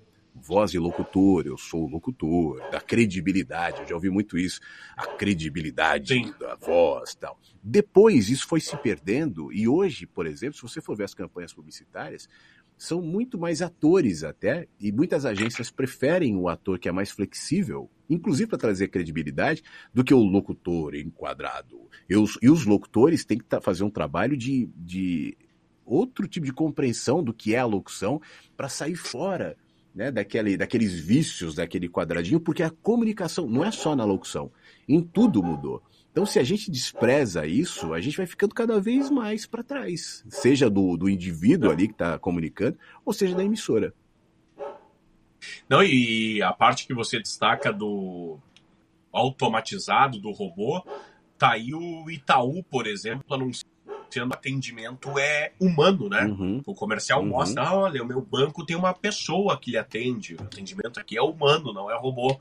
Tudo é um robô Até hoje, né? naquelas, né? Até o telefone de essas gravações, é um robô hoje. Exato. Aquelas gravações chatas de atendimento, eu acho muito chato, mas o cara assim, olá, ah, você ligou? Pera aí que eu vou ver o seu cadastro. Estou pegando o seu nome, só um minuto. Ah, já achei aqui. Hum, é, um, é uma gravação, mas ele tenta se aproximar de uma realidade, né? Sim, porque não tem sim. outro jeito. As pessoas esperam isso, é assim, e que bom, porque aí voltando para o rádio, o ambiente ideal para essa naturalidade, para essa aproximação, é o rádio. Sim, é, é verdade. Transamérica, depois rumou para Olha, aí eu vou fazer um resuminho, porque assim, eu saí da Jovem Pan, fui para Transamérica. Aí eu saí da Transamérica e fui para Jovem Pan. Aí eu saí da Jovem Pan e voltei para Transamérica. E aí, enfim, eu fiquei nessa vai e vem durante Sim. um tempo. Voltei para Metropolitana também depois, né, que é aquela que eu tinha trabalhado lá atrás, mas aí já num outro momento, que é o momento mais atual da Metropolitana, quando o Jair, que é o dono da, da rádio, o Jair, na verdade, é o seguinte: o dono da metropolitana era o senhor Jair Sanzoni, que faleceu nos anos 90. O filho do Jair, que é o Jair também, era um menino nesse tempo. E quando eu trabalhei a primeira vez na metrô, o Jair, filho, ia lá, menino, olhar a rádio. Ele devia ter, eu tinha uns 18, 19, ele devia ter uns 15, enfim. Ele ia lá, ficava olhando, ou menos, não sei. Depois, no fim dos anos 90, eu já tinha passado Jovem Pan, Transamérica, Jovem Pan, o Jair assumiu a rádio. E, e resolveu fazer uma rádio é, competitiva, porque ela tinha perdido esse caráter de competitividade e tal, uhum. quis fazer uma rádio legal.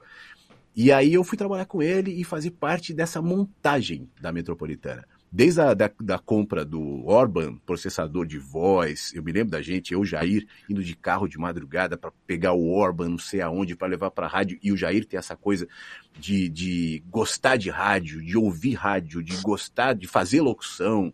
Então ele mexia no Orban, ele aprendia todos os passos e processos da rádio, tanto é que anos depois ele conseguiu fazer da Metropolitana, como até hoje ele, é, ele é o, ainda está lá, né, junto com o Vaguinho agora, mas tornar a rádio é, uma das mais ouvidas e respeitadas no público em São Paulo. Hoje a Metropolitana é uma das líderes de audiência, já ocupou a liderança durante algum tempo no segmento, graças a esse trabalho que eu acompanhei muito de perto, assim, com muito orgulho. Recentemente eu fui a São Paulo, fui lá bater papo com o Jair, com o Vaguinho, e estava lembrando disso, falando, olha, eu acompanhei isso e eu tenho muito orgulho de ter feito parte disso, de ter estado com vocês aqui, porque foi um, um trabalho que eu, eu pessoalmente torço muito ainda pela Metropolitana. Fiquei um tempo lá, né, por questões de profissionais, de, de propostas, de salário, acabei saindo. Até foi um, uma, uma coisa meio dolorida, porque o Jair ficou chateado comigo quando eu saí da metrô para coordenar uma rádio em Campinas, que foi a Rádio Clipe. E, mas era um desafio também de mudar a programação da rádio no mercado grande e tal. Mas, enfim, é um amigo, é um cara que eu admiro muito. Foi uma experiência muito legal passar pela metrô. E aí depois outros destinos. Foi a Brasília, como tu disse. Foi te aventurar aí, no centro é, Aí eu, eu, não, fui, da metrô fui para Clipe, depois eu passei pela Energia 97 e pela Nova Brasil, né? Música popular, Sim. tal. Foi muito bom porque a Nova Brasil me trouxe assim o prazer, eu já estava muito cansado de rádio. E tá no estúdio, você ouviu Guilherme Arantes, antes de Javan, tal, lendo jornal. Então, isso para mim foi me trouxe uma paz. E ao mesmo tempo eu fazia a 97, que é uma rádio eletrônica, né? E é, naquela época, não sei hoje, mas naquela época acho que parece que tinha uns 80 DJs na rádio que se revezavam fazendo sets, mixagens, que também era legal no meio da Avenida Paulista. A, a 97 e a Nova, as duas ficavam mais ou menos perto ali na Paulista. Então eu saía de uma e a pé para outra. Então foi uma experiência muito legal também. Aí depois veio a possibilidade da Band. Eu nunca tinha trabalhado em rádio popular, né? E, pô, Band FM, uma baita marca, uma baita empresa, uma baita rádio, fui. E isso também é um capítulo interessante, porque quando eu cheguei na Band FM, como eu nunca tinha feito rádio popular, eu tinha que desenvolver ainda essa comunicação tal. E eu me lembro que as pessoas naquele tempo, quando eu cheguei na rádio, diziam o seguinte: olha, você não está ainda na comunicação que você deveria fazer. Mas como é que é? Não, você tem que ser mais carinhoso com o ouvinte. Mas eu tô sendo agressivo com o ouvinte? Não, mas você tem que ser carinhoso. Mas carinhoso como? Você tem que pegar o ouvinte no colo. Aí tinha aquela locução: Olá, aqui na Band. Que bom, querida. Eu falo: Não, isso é falso. Isso não é carinhoso, eu falava. Se eu, eu, eu, o ouvinte da rádio, quem é? É a caixa do supermercado, enfim. Eu não vou pro supermercado e falo assim, queridinha, um beijinho, não precisa. Sim. E aí foi uma briga minha ali para fazer uma coisa que não fosse melosa, que não fosse. E deu certo, né? Me deram essa, essa liberdade. E, e, deu super certo eu fazer o horário da tarde na, na Band, cheguei a fazer durante algum tempo também o, o Love Songs, que era um programa que eu ouvia na Rádio Cidade. Dentro dessa configuração, nunca o Love Songs, o amor está no coração retumbando das... Não, Love Songs é gente, igual a Rádio Trânsito, igual todas. Então, eu me lembro até, fazendo um parênteses, um, uma coisa engraçada que tinha no Love Songs, tinha um quadro que chamava Caixa Postal.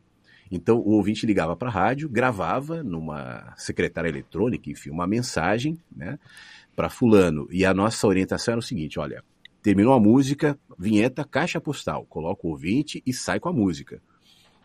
Tá bom. Aí eu ouvi a caixa postal antes. É, a gente estava naquele clima, programação tal, e entrava caixa postal, Band. Aí, olá, fulano, se você quiser saber o meu amor por você, conte as estrelas do céu e você saberá o, meu amor. Eu falei, não dá pra isso tá ruim. O que, que eu vou fazer? Eu falei, olha, eu vou entrar no ar e vou dar um jeito nisso aqui. Aí eu entrava. Música tocando, entrava Band, Love Songs, é, espero que você esteja bem aí. Era um programa nacional, né, em rede, enfim. Onde quer que você esteja. Aliás, na sua cidade, aí você reparou como o céu tá bonito, às vezes a gente nem percebe, né? Cidades grandes têm muitas luzes, ou de repente a gente está tão apressado e não olha para coisas simples do céu, por exemplo, as estrelas do céu. Você consegue ver aí onde você está, as estrelas do céu? Aliás, as estrelas do céu inspiraram a Maria Dolores. Caixa postal. Conte as estrelas do céu e você saberá. Mas pelo menos eu contextualizava a história da sim, Maria. Sim, um contexto para tudo isso. Sim, né? Claro, claro. E aí começaram a me dar espaços para que eu fizesse mais do meu jeito. E dava super certo. Foi uma baita experiência legal. Foi muito bom. Conheci o Mano Velho, que fazia o faz ainda, hoje é forró nativa, fazia o forró da Band, Mano Velho e Mano Novo aprendi demais de comunicação popular com ele, tocando, ele tocava só forró, e ele foi com o sininho e falava poesia de cordel, e era maravilhoso, a gente operava, às vezes porque ele não operava a mesa, então ficava um locutor, e participava eventualmente do programa dele. Eu comecei a gostar e ver que existia uma, uma amplitude dessa comunicação popular que era verdadeira e que não era um, um beijo querida, muito obrigado, tal, que é o problema da estética no rádio. O rádio ele, ele foi abrindo mão do conteúdo, né, até por questão de grana, isso tem a ver também com o fenômeno da internet, com das gravadoras. Até antes já estava rolando isso também, porque as gravadoras traziam muito dinheiro para a rádio e a rádio queria ter menos comunicação, menos locução e mais conteúdo de música, porque isso rendia dinheiro também. Mas foi se perdendo esse papel que no rádio é importante e para substituir a perda da comunicação se colocou a estética. Então, o locutor de rádio jovem fala gritando: rádio não sei o quê, fulano tal, não precisa ter o conteúdo. O locutor popular, então, querida, fale meloso e tal, mas se perdeu o conteúdo jovem, o conteúdo popular, e substituir isso por uma estética. Então, é, eu, eu tentei trazer isso no meu trabalho ali na, na Band, e, enfim, e foi uma experiência muito legal, assim, eu, foi muito rico para mim. Pô, é, eu gosto de, de ouvir, conversar com o Flávio por isso, né? Por, pelas histórias, porque sai do jovem, vai pro popular, fez o rádio da, da Nova Brasil, que é uma rádio né, de MPB, de músicas mais, né, de um público mais seleto, vamos dizer assim, né? A, Nova Brasil hoje é do grupo Tati, se não me engano, né? Até mudou é, não, não um sei quem. assim, a é. carinha dela e tal. Tentaram dar uma atualizada, né? Eu acho que meio que perderam a mão em alguns momentos. Mas tu tem que ser sempre a mesma pessoa, tu tem que ser gente, né? Como você destaca, né, Flávio? Independente do segmento que tu tá, tu tem que ser gente. Tu não pode ser falso no ar, criar. Ou... Criaram, na verdade, né? identidades para esse público que não existe. Eu eu estava voltando de viagem faz um tempo, voltando de Florianópolis e estava ouvindo na massa no caminho, acho que era Sombrio, Tubarão, ali aquela região, e estava pegando a massa FM da região, massa do Ratinho, né? E aí tem um programa desses Love Songs, assim, né? Tem, talvez outro nome. E aí o locutor não tinha aquele vozeirão, sabe, apaixonado, aquele vozeirão romântico de encantar, voz aveludada no ar, parecia um guri, sabe, de 18 anos começando. Mas ele era direto, sabe? Sem mandar beijinhos, ele era direto, ele conversava. E aí eu sei que eu tava com a minha, a minha namorada no carro e elas disseram, pô, mas olha a voz.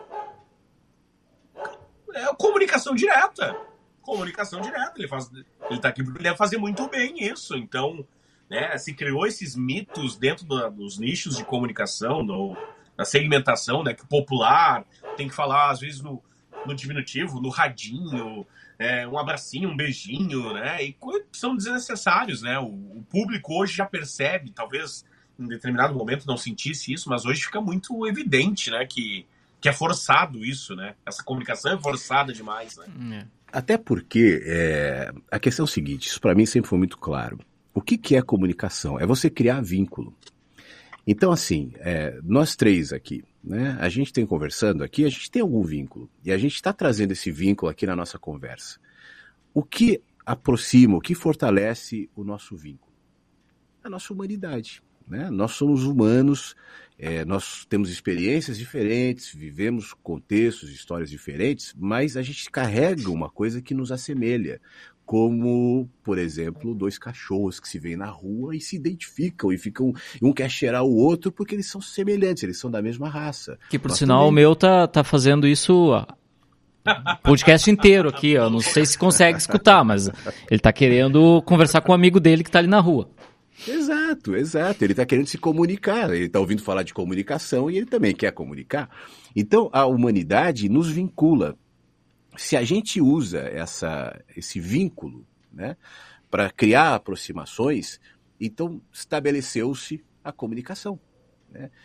Claro que a gente pode usar alguns recursos técnicos. Eu, por exemplo, eu comunico através de plataformas diferentes. Eu escrevo livro, eu, eu, eu gravo, enfim. São comunicações diferentes, mas em todas as comunicações eu mantenho a mesma coisa em mente. O que me une, o que me aproxima é meu vínculo humano. Esse é o canal que eu vou usar para me aproximar, seja do meu ouvinte, seja do meu leitor, ou de quem quer que seja que eu esteja, ou mesmo uma pessoa que eu esteja conversando.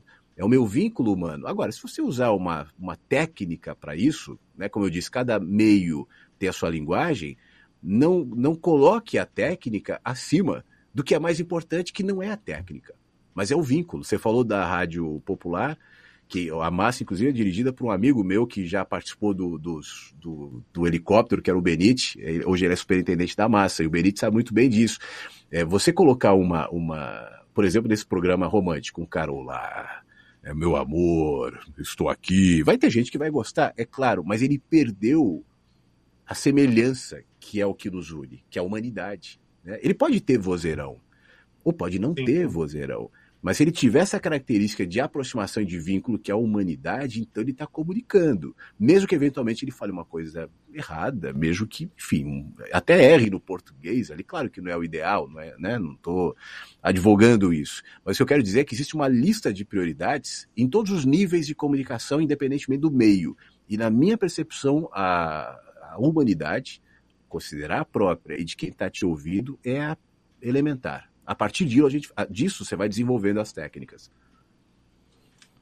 Flávio, vamos pular uma etapa e vamos falar da tua vinda. Como é que foi mudar tudo e vir ao Rio Grande do Sul, a Europa brasileira, onde tudo aqui dá certo, onde aqui se faz o melhor rádio do mundo.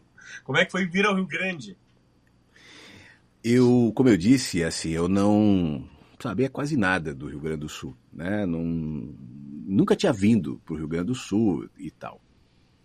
Mas eu casei com uma gaúcha, né? Que não, não queria mais, não se adaptou com São Paulo, é, filho pequeno, não não estava feliz em morar em São Paulo e eu estava desgastado em São Paulo, porque São Paulo é uma cidade difícil, né? Eu amo São Paulo, eu morro de saudade de São Paulo, mas é difícil, é difícil pegar o trânsito, é difícil é, você ficar. Eu, eu, eu me desacostumei, por exemplo, de parar numa marginal às seis da tarde e ver 12 quilômetros congestionados, parados na tua frente todo dia, na ida e na volta, né? Isso é muito difícil. E é uma cidade, como todas, que tem violência e tudo mais, enfim. Eu estava querendo sair faz tempo de São Paulo. Quando eu saí da, da Band, e foi por desentendimento ali na Sul América Trânsito, é, a direção queria ir para um lado, eu queria para o outro, isso foi nos desgastando, tal, até quando chegou o momento que não, não, não ia dar mais. Quando isso aconteceu, eu tinha duas possibilidades. Eu ia. Eu estava conversando com o Gotino, o Reinaldo Gotino, da, da TV Record, até hoje, ele passou pela CNN, mas está na Record ainda, para fazer o SP Record. E aí tinha a história do helicóptero também. Era um jornal local Sim. de São Paulo na TV Record. E voltar para Jovem Pan, mas para o projeto Jovem Pan Classic, que é uma. Acho que nem tem mais, mas a Jovem Pan estava criando projetos paralelos ali de rádio, né? De fazer uma rádio adulta, tal, que me, me motivou bem. Sim. Mas não era bem aquilo que eu estava afim de fazer. E nessa surgiu a oportunidade de vir para o Sul, ela querendo voltar, querendo vir, querendo vir, querendo vir. Então vamos. Estava demorando, porque é o seguinte, na Record ia rolar na Record naquele momento, mas foi na fase. Lembra aquele caso Isabela Nardoni, daquela menina que foi jogada da, pelos pais tal? Sim. Quando isso aconteceu, o jornalismo da Record travou naquilo e só ficou naquilo durante meses. Todo dia era só. E tudo parou, inclusive contratação. Né? É, e foi nesse meu tempo que eu falei: olha, vou, então vamos para o Sul. Só que eu vim para o Sul não para trabalhar em rádio, eu não vim para procurar emprego, eu vim para o Sul porque eu queria sair de São Paulo e queria experimentar uma, um outro ambiente de comunicação, porque naquele tempo eu comecei a escrever num blog, no primeiro momento, ainda em São Paulo, experimentar outras linguagens de comunicação, fazer vídeos, edições, porque eu também sempre gostei muito de publicidade, de criação publicitária, isso é uma área que me, me atrai muito, mas eu, eu pessoalmente, eu não me sentiria feliz em ser um criador publicitário para criar qualquer coisa. Eu falo, poxa, eu tenho um dom que talvez seja mais interessante vender ideias, falar de, do que vender sabão. Então eu comecei a criar campanhas de ideias minhas, escrever e criar vídeos tal. Isso foi me trazendo uma experiência, foi aí que eu comecei o meu canal no YouTube e vi que existia uma outra possibilidade de comunicação que não era limitada ao, ao rádio, à linha editorial do rádio. Então isso me trouxe uma... Eu comecei a fazer anotações, tal, o que em 2010 ou 9 ou 10 me trouxe meu primeiro livro, que foi o 10 Histórias e Algo Mais, que fala dessas histórias do helicóptero, histórias das rádios, tal. essa inclusive do Paulo, que eu, que eu levei no jogo quando eu fui lançar o livro lá, e o Paulo contou essa história, até hoje as pessoas se lembram desse, desse momento tal. Então eu vi ali que existia uma outra comunicação, né? Eu poderia escrever, eu poderia criar vídeos, eu poderia fazer outras coisas, mas eu não vivia disso, eu precisava viver, ganhar. E quando eu pensei em, em trabalhar, o, eu fui aqui no, no, no, em Porto Alegre, tinha um curso de locução, e eu fui lá, eu liguei lá, falei, posso ir aí conhecer, ver como é que é? Porque em São Paulo eu tive um curso de locução lá na Avenida Paulista. Durante alguns anos foi uma experiência maravilhosa. Eu dava aula de rádio ali, eu tinha uma sociedade com o Tofanello, que é um, um outro comunicador, enfim, durou um tempo. E quando eu vim para cá, eu falei, pô, de repente eu posso dar aula de comunicação, de rádio, né? E aí me disseram, olha, o fulano de tal, trabalhava na época na RBS, é o cara que dá aula aqui na rádio tal, procura ele, né? Ótimo, quando é que é? Tal dia, tal, eu fui. Quando eu cheguei lá, o cara meio esquisito. Eu falei, olha, eu me apresentei, falei, sou, cara, eu tô chegando aqui no, no Sul, eu trabalho em Rádio São Paulo faz tempo, queria assistir sua aula, tô me interessado. O cara fica aí esperando. Aí, quando começou a aula, ele me falou, pode subir, senta lá no fundo, e, e o cara foi tão hostil comigo, assim, me, me tratou tão mal, que aquilo me fez um mal. Quando acabou a aula, eu fui atrás dele e falei assim, fulano, é, como eu estou chegando agora, e ele era coordenador de produção, acho que ele fazia o que o nosso querido amigo Martin faz hoje na, na RBS. O Martin foi um cara que me foi um dos poucos caras assim que foi muito acolhedor e muito sou muito grato por ele aqui. Mas enfim. E eu falei, eu posso te mandar um áudio, alguma fita ali para, né? É, você manda um e-mail para mim, não sei o quê. Eu vi que não ia rolar. Eu vi que o cara não, não queria. E é engraçado que um detalhe que me chamou muito a atenção, a aula de locução dele, o tema era humildade. Vamos falar sobre humildade. Bah! Porque humildade é muito importante, ser humilde. Eu sou muito humilde, porque eu, eu, eu, eu, eu, eu, humilde, eu, eu, eu. Aí eu falei, caramba, né? É assim que eu vou ser recebido aqui. Aí eu comecei a procurar algumas, algumas emissoras, o Martin, entre eles, o Martin trabalhava na Rádio Cidade aqui de Porto Alegre. Pô, o Martin falou, vem aqui, né? Vem aqui, vou te, vou te apresentar. Me apresentou para o Mauri Grando, que foi outro cara muito gente boa, muito gente boa. Não, não, não rolou, não tinha espaço ali naquele, naquele momento, mas aquilo me animou um pouco. Mas foram as exceções, o Martin e o Mauri. Nesse meu tempo, Marcelo Eduardo, diretor da Jovem Pan de São Paulo, que hoje está na TV Record, e nesse meu tempo o Gotino me ligou. Pô, vem, vai rolar aqui na, na Record, na TV ah, Gotino, eu já vim para o Sul, né? Eu não vou voltar, uhum. não dá, já, já tô aqui, enfim. E aí o Marcelo Eduardo me ligou, que era o cara que ia me contratar para voltar para Jovem Pan, falou assim, vem cá, você tá em Porto Alegre, não é? Eu falei, tô. Você não quer coordenar a Jovem Pan daí, de Porto Alegre? Pô, claro. Então é o seguinte, vou te fazer uma ponte aqui com a Rede Pampa, que é a, a, a emissora que tem a, a, tinha, né, a Jovem Pan aqui na época, e vai conversar com o Rafael Gadré que até hoje é um cara que eu adoro. Assim, o Rafael, pô, a gente faz sempre que a gente não, não tá se vendo, mas o Rafael ia lá para a gente tomar café e falar de livro. Eu gosto muito, gosto muito do, do Rafael. E o Rafael falou: não, claro, vem para cá. E eu vim para cuidar da Jovem Pan de Porto Alegre. Mas como a rádio é, é, é no satélite, não tinha muita coisa para fazer, eu fazia a plástica da rádio e tal. Eu falei: ô, ô Rafael, eu tô subutilizado aqui, vamos começar a fazer mais coisa. Né? E foi aí que eu comecei a gravar o Osul. Leia em Osul, ponto, que aqui no Sul todo mundo sabe. Isso foi lá para 2009 ou 10. Mas o meu trabalho era, e ainda é na Pampa, remoto. Então eu nunca precisei ir lá na Pampa.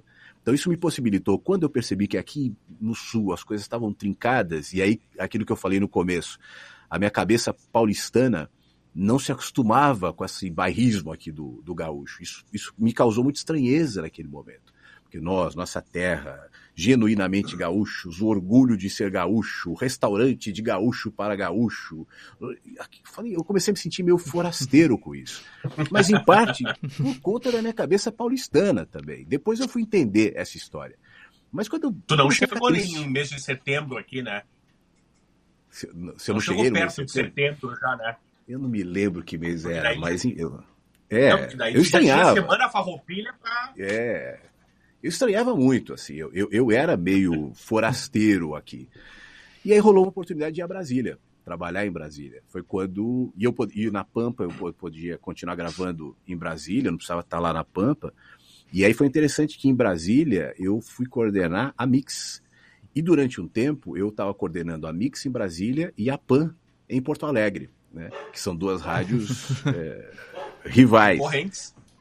E aí eu tive que escolher né? Então fiquei só na Mix, lá em Brasília, e na Pampa eu passei a, a ser locutor, voz da, das rádios, voz da TV, como até hoje sou. E é uma casa onde eu, é o lugar onde eu trabalho há mais tempo e com muito com muita alegria assim. Eu, eu, eu, eu olha, nesses anos todos eu nunca tive problemas na rádio, dificuldades, reclamações. Enfim, é, fui descobrir aqui no Sul uma casa que me acolheu muito bem e fiquei muito feliz com isso. Legal. E legal. como é que foi a questão de ouvir rádio no Rio Grande do Sul?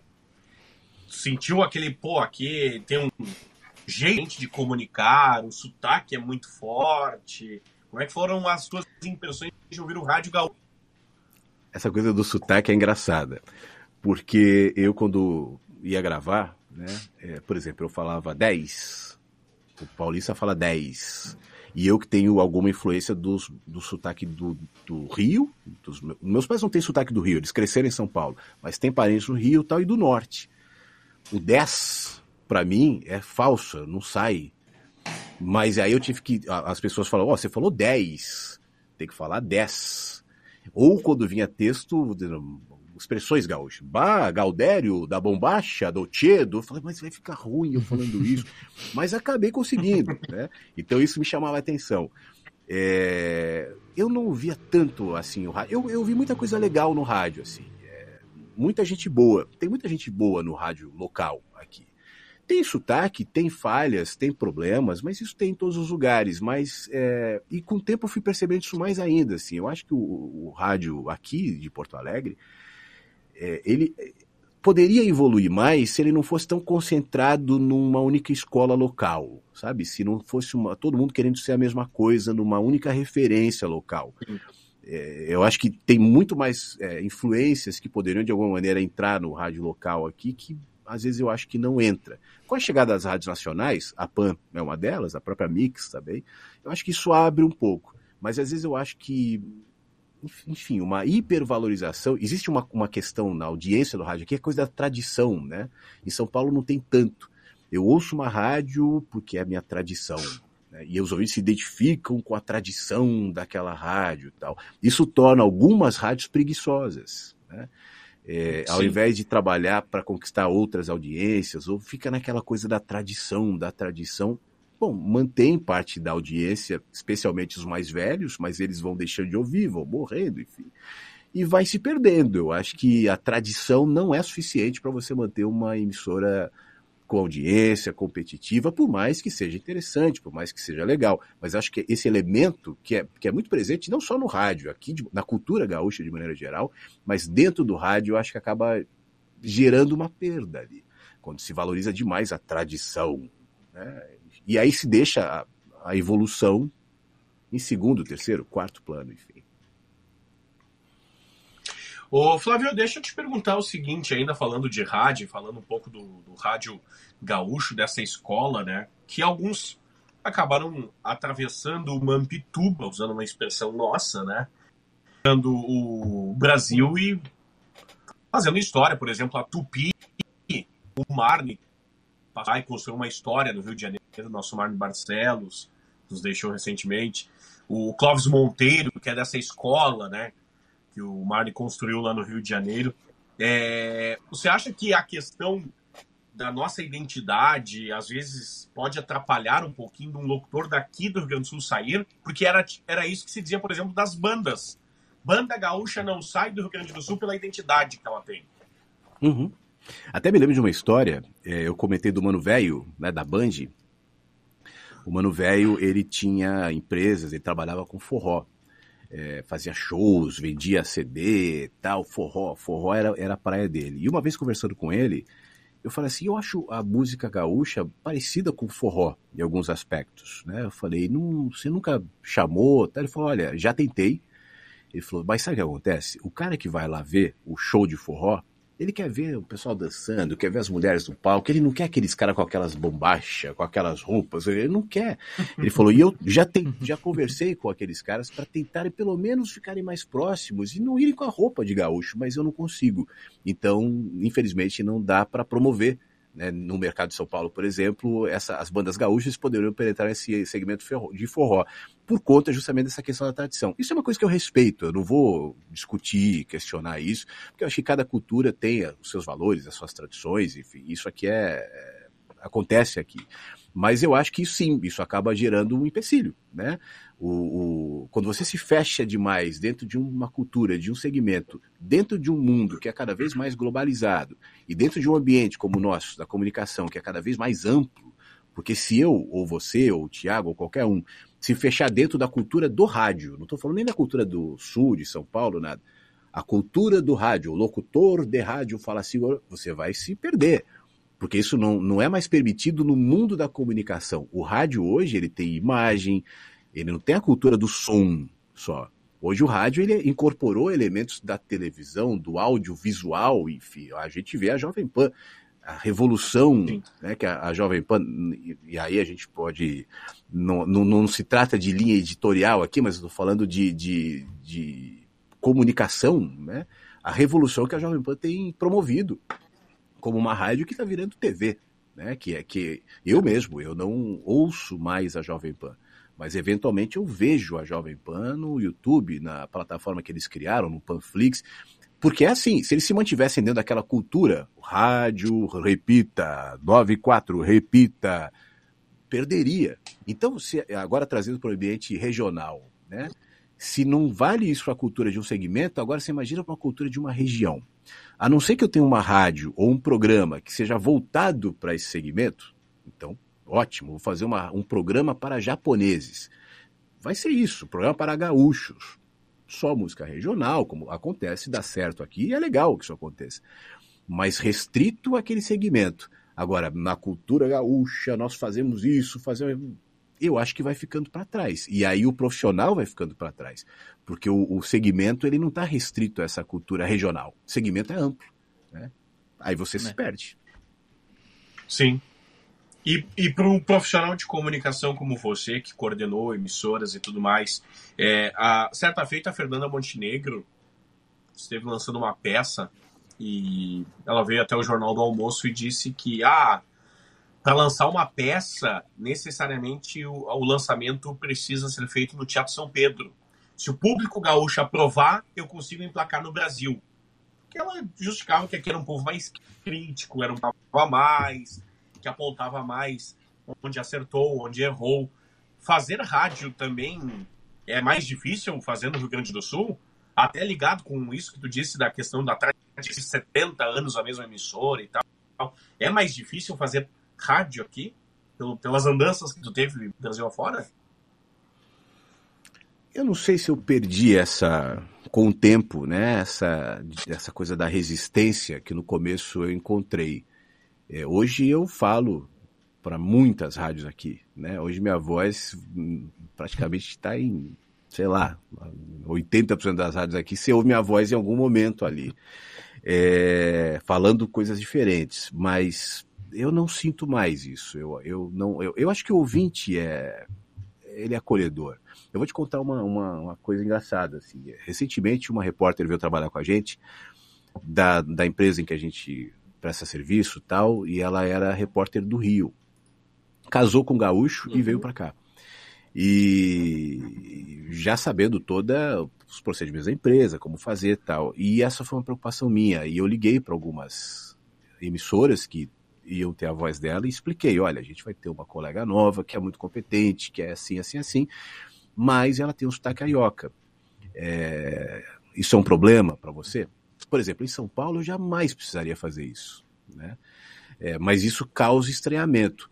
Foi unânime a, a posição do, dos, dos colegas, de, não, não é problema tal. Mas eu tive algumas indagações ali de algumas direções, oh, mas tá muito, hein? mas esse sotaque, pô, não, peraí, as pessoas vão se acostumar. Então, existe um estranhamento nesse sentido, né?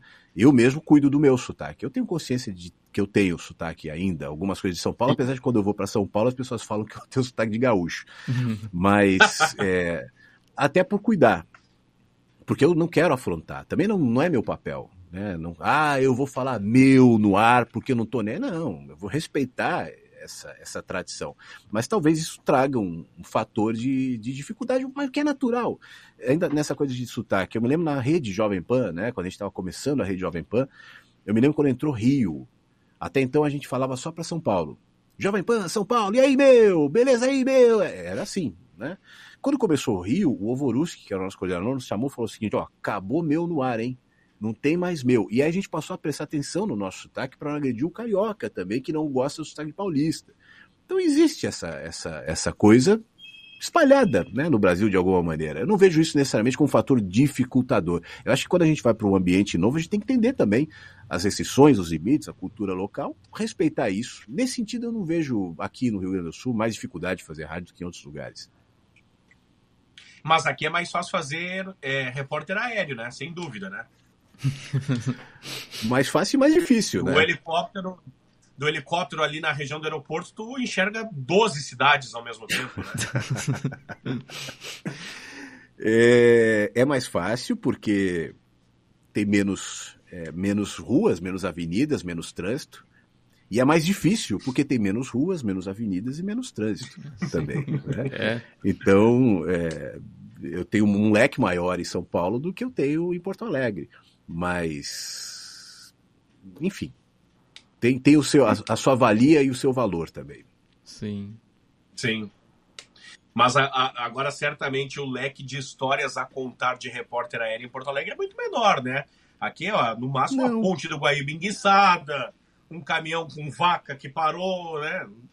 Mas aí, Clériton, né? eu volto, eu volto para aquilo que eu estava dizendo antes. É, a minha relação voando sobre Porto Alegre, sobre São Paulo, sobre qualquer lugar, não é com a ponte, é com a pessoa. Sim. Né? Não é com o carro enguiçado, é com a pessoa que está dentro do carro.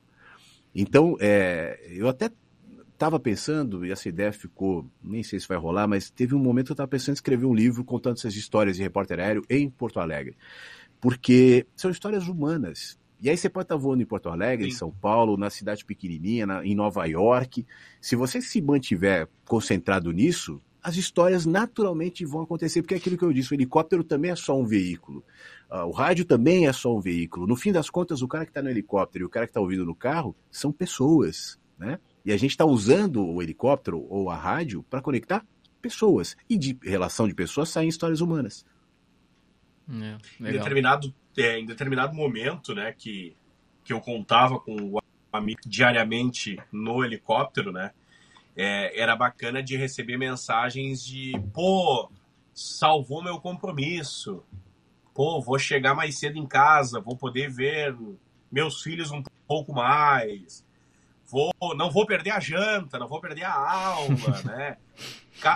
São, são histórias únicas, né? Cada pessoa tem um, um motivo, né? Um, tem uma razão para aquela informação ter salvado, para aquela informação ter ajudado. E eu brinco, o Thiago sabe bem. Recentemente eu tive que me deslocar até a casa do Thiago, não sabia onde é que era, usei o Waze e eu me perdi. me jogou no outro lado do mundo. Pô, e eu não sou nenhum né, imbecil que não, nunca tinha visto um negócio na vida e me perdi. Aí comprovou que sim, sou um imbecil, mas como a, a relação humana. Ou eu né, que moro muito longe também, né? É, também, quase. Agora, é, como a relação humana faz a diferença, né? E é o que você estava dizendo, são pessoas, são histórias, são vidas ali, né? Quantas vezes deve ter mudado a vida de algumas pessoas e às vezes isso nem, nem passou assim na tua cabeça, ou não passou na minha, que é. estava no rádio. Você sabe que você fala dessas histórias, eu me lembro de algumas, né? É, eram muito interessantes. Assim, uma vez eu estava sobrevoando o centro, ali na Mauá, ali na perto da rodoviária, ali na Conceição, enfim. Aí eu passei por, por, do lado de um prédio bem grandão que tem ali e tive a impressão de ver um cara na janela lá em cima, gesticulando desesperadamente, né? Aí eu passei, a gente estava rápido com o helicóptero, eu falei, caramba, eu fiquei com isso na cabeça e voltamos. Né? Voltamos, olhei ali, e o cara tava nitidamente ali pra gente, desesperado tal. E que será que é isso, né? Aí a gente chega um pouco mais perto, obviamente, mantendo uma distância de segurança, tal, deu uma piscada no farol do helicóptero. E aí eu vi que o cara era um ouvinte, né? E toda vez que a gente passava ali naquele prédio, a gente já passava de olho e ele também.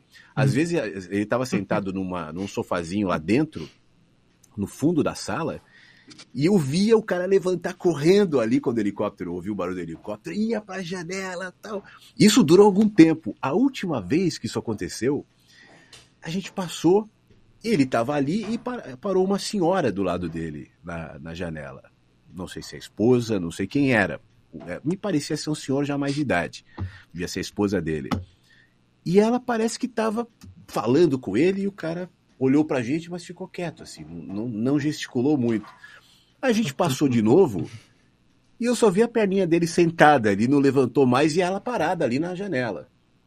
E depois ele nunca mais levantou. Eu acho que ele tomou uma bronca dela, ah. enfim. Não, você ah. tá, vai cair dessa janela? Não sei. Eu sei que não aconteceu mais. Mas acontecia. Lá ali, na, por exemplo, na Protásio, é, também tinha um taxista, né? Eu, a gente nunca acaba conhecendo essas pessoas, mas tinha uma casa ali que tinha um táxi. E eu, eu lembro que voando à noite, às vezes eu vi uma lanterna ali, uma luz ali. Tem, né? Aquele pessoal que tem aquele laser ali, aquilo é meio normal, mas aquela lanterna era diferente. E um dia passando de dia naquela casa, um taxista do lado do táxi, né? Por isso imagino que fosse um taxista, mas gesticulando, tal, dando tchau. E também virou amigo nosso. Então toda vez que a gente passava ali em cima da casa dele, às vezes ele vinha correndo, saía lá de dentro e tal, e dava tchau. Isso é muito legal, né? São histórias assim que não vazam, não vão pro ar. A gente até mandava às vezes, às vezes eu falava, mandar um abraço aqui pro fulano aqui da casa, aqui não sei aonde, deu um tchau, tal. Mas isso, isso demonstra o que eu estou dizendo, a relação humana.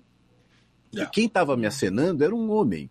Quem estava vendo o homem era outro homem que estava no helicóptero. São pessoas. Então, Sim. quando a gente usa os veículos para aproximar essa relação, estabeleceu-se também, nesse caso, uma comunicação. Não foi uma comunicação via rádio, né? Foi de outra natureza, uma comunicação humana, de acenos tal. Mas ali a gente também estava se comunicando. E essa comunicação também tem valor. E isso também é uma história. Legal. Claro. Eu lembro, por exemplo, nas sextas-feiras, é, todo mundo sabe, quem não sabe, conta agora, né? Eu moro em Gravataí, eu moro no caminho do litoral norte, a freeway passa por cima da minha rua, né? Tem um viaduto.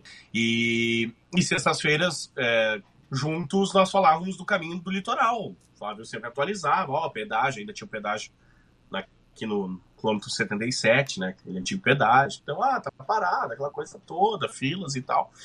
E eu acho que esticava um pouquinho, até em direção à Glorinha, talvez, e vocês voltavam até Santo Antônio, não lembro.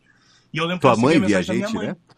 Minha mãe mandava mensagem. Passou o helicóptero do Flávio agora. Eu, ah, que bom. Abana aí. Abana do pátio aí. É, manda oizinho. Então, tipo, era habitual, assim, ó. Passou.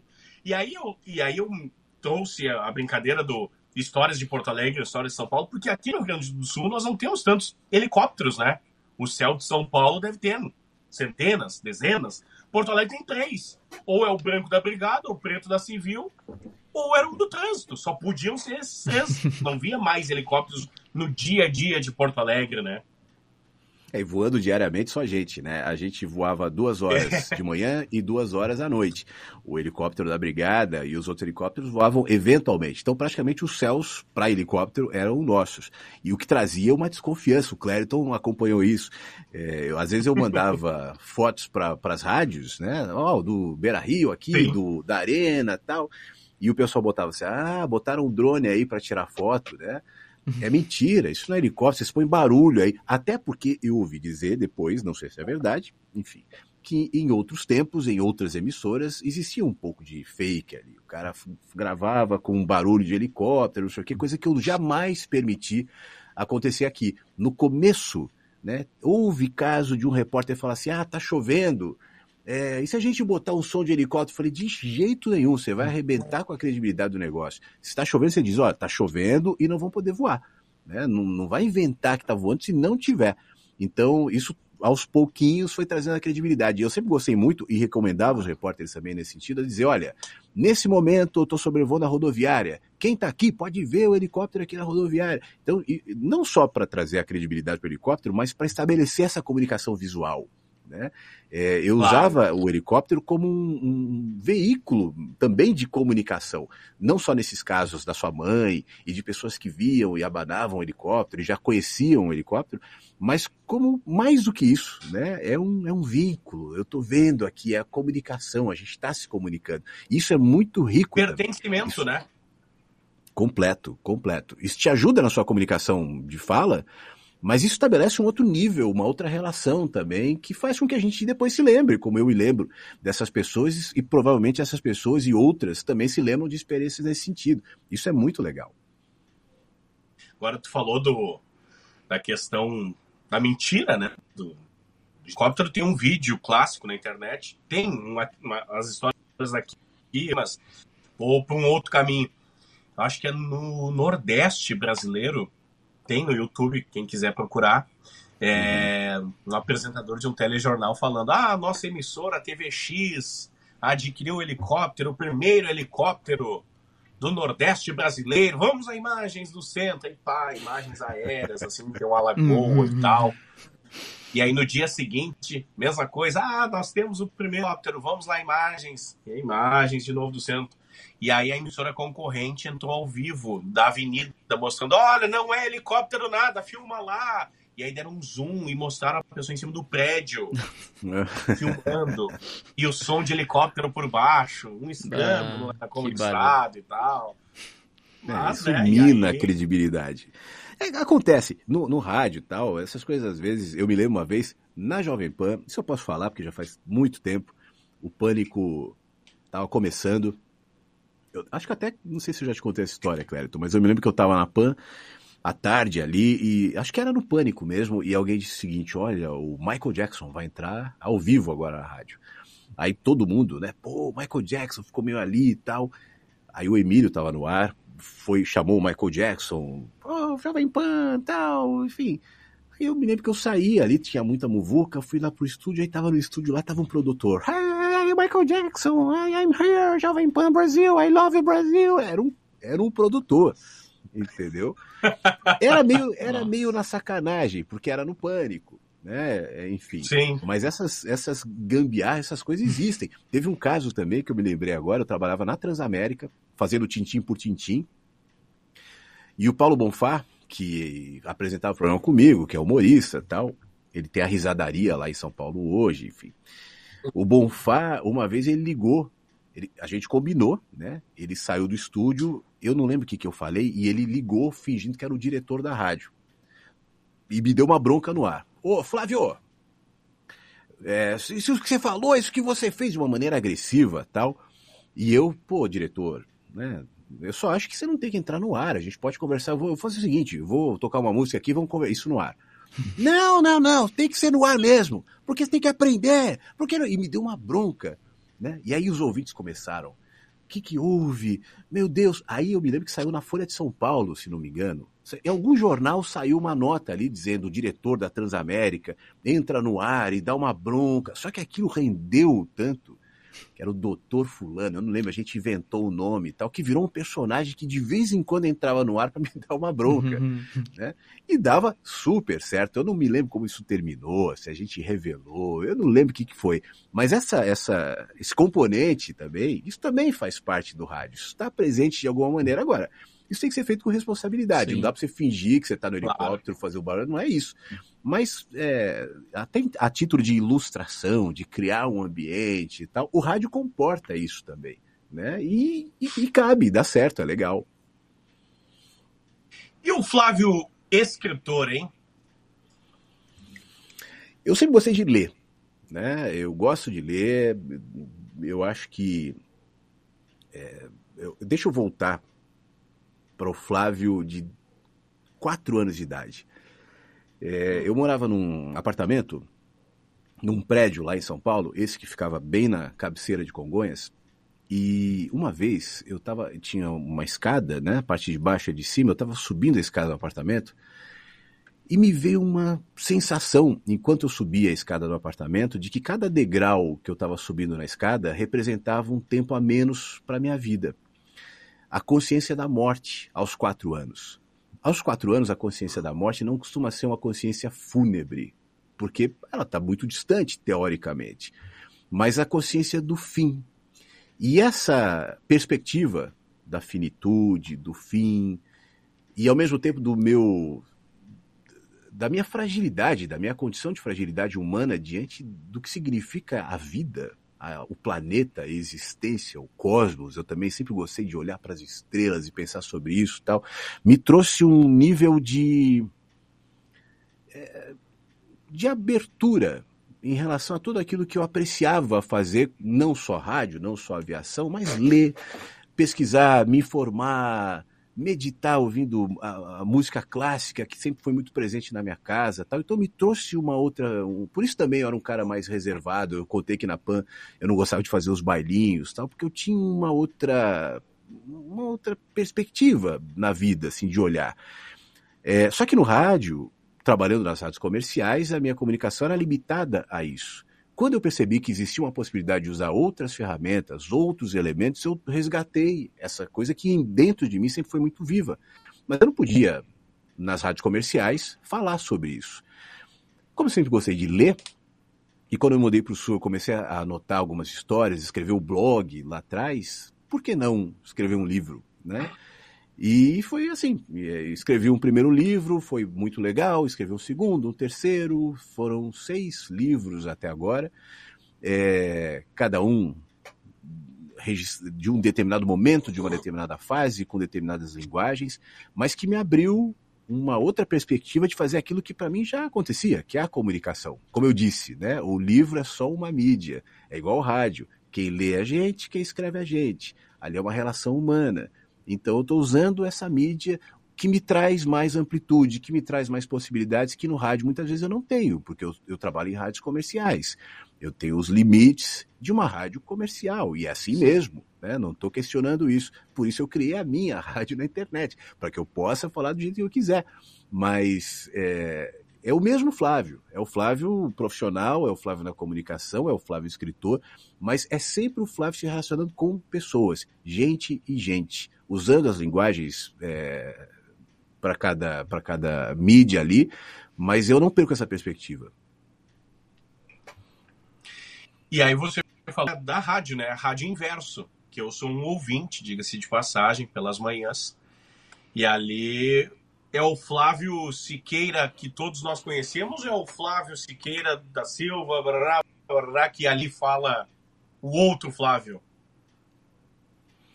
Não, todos os Flávios são um só, né? É, na verdade, é assim.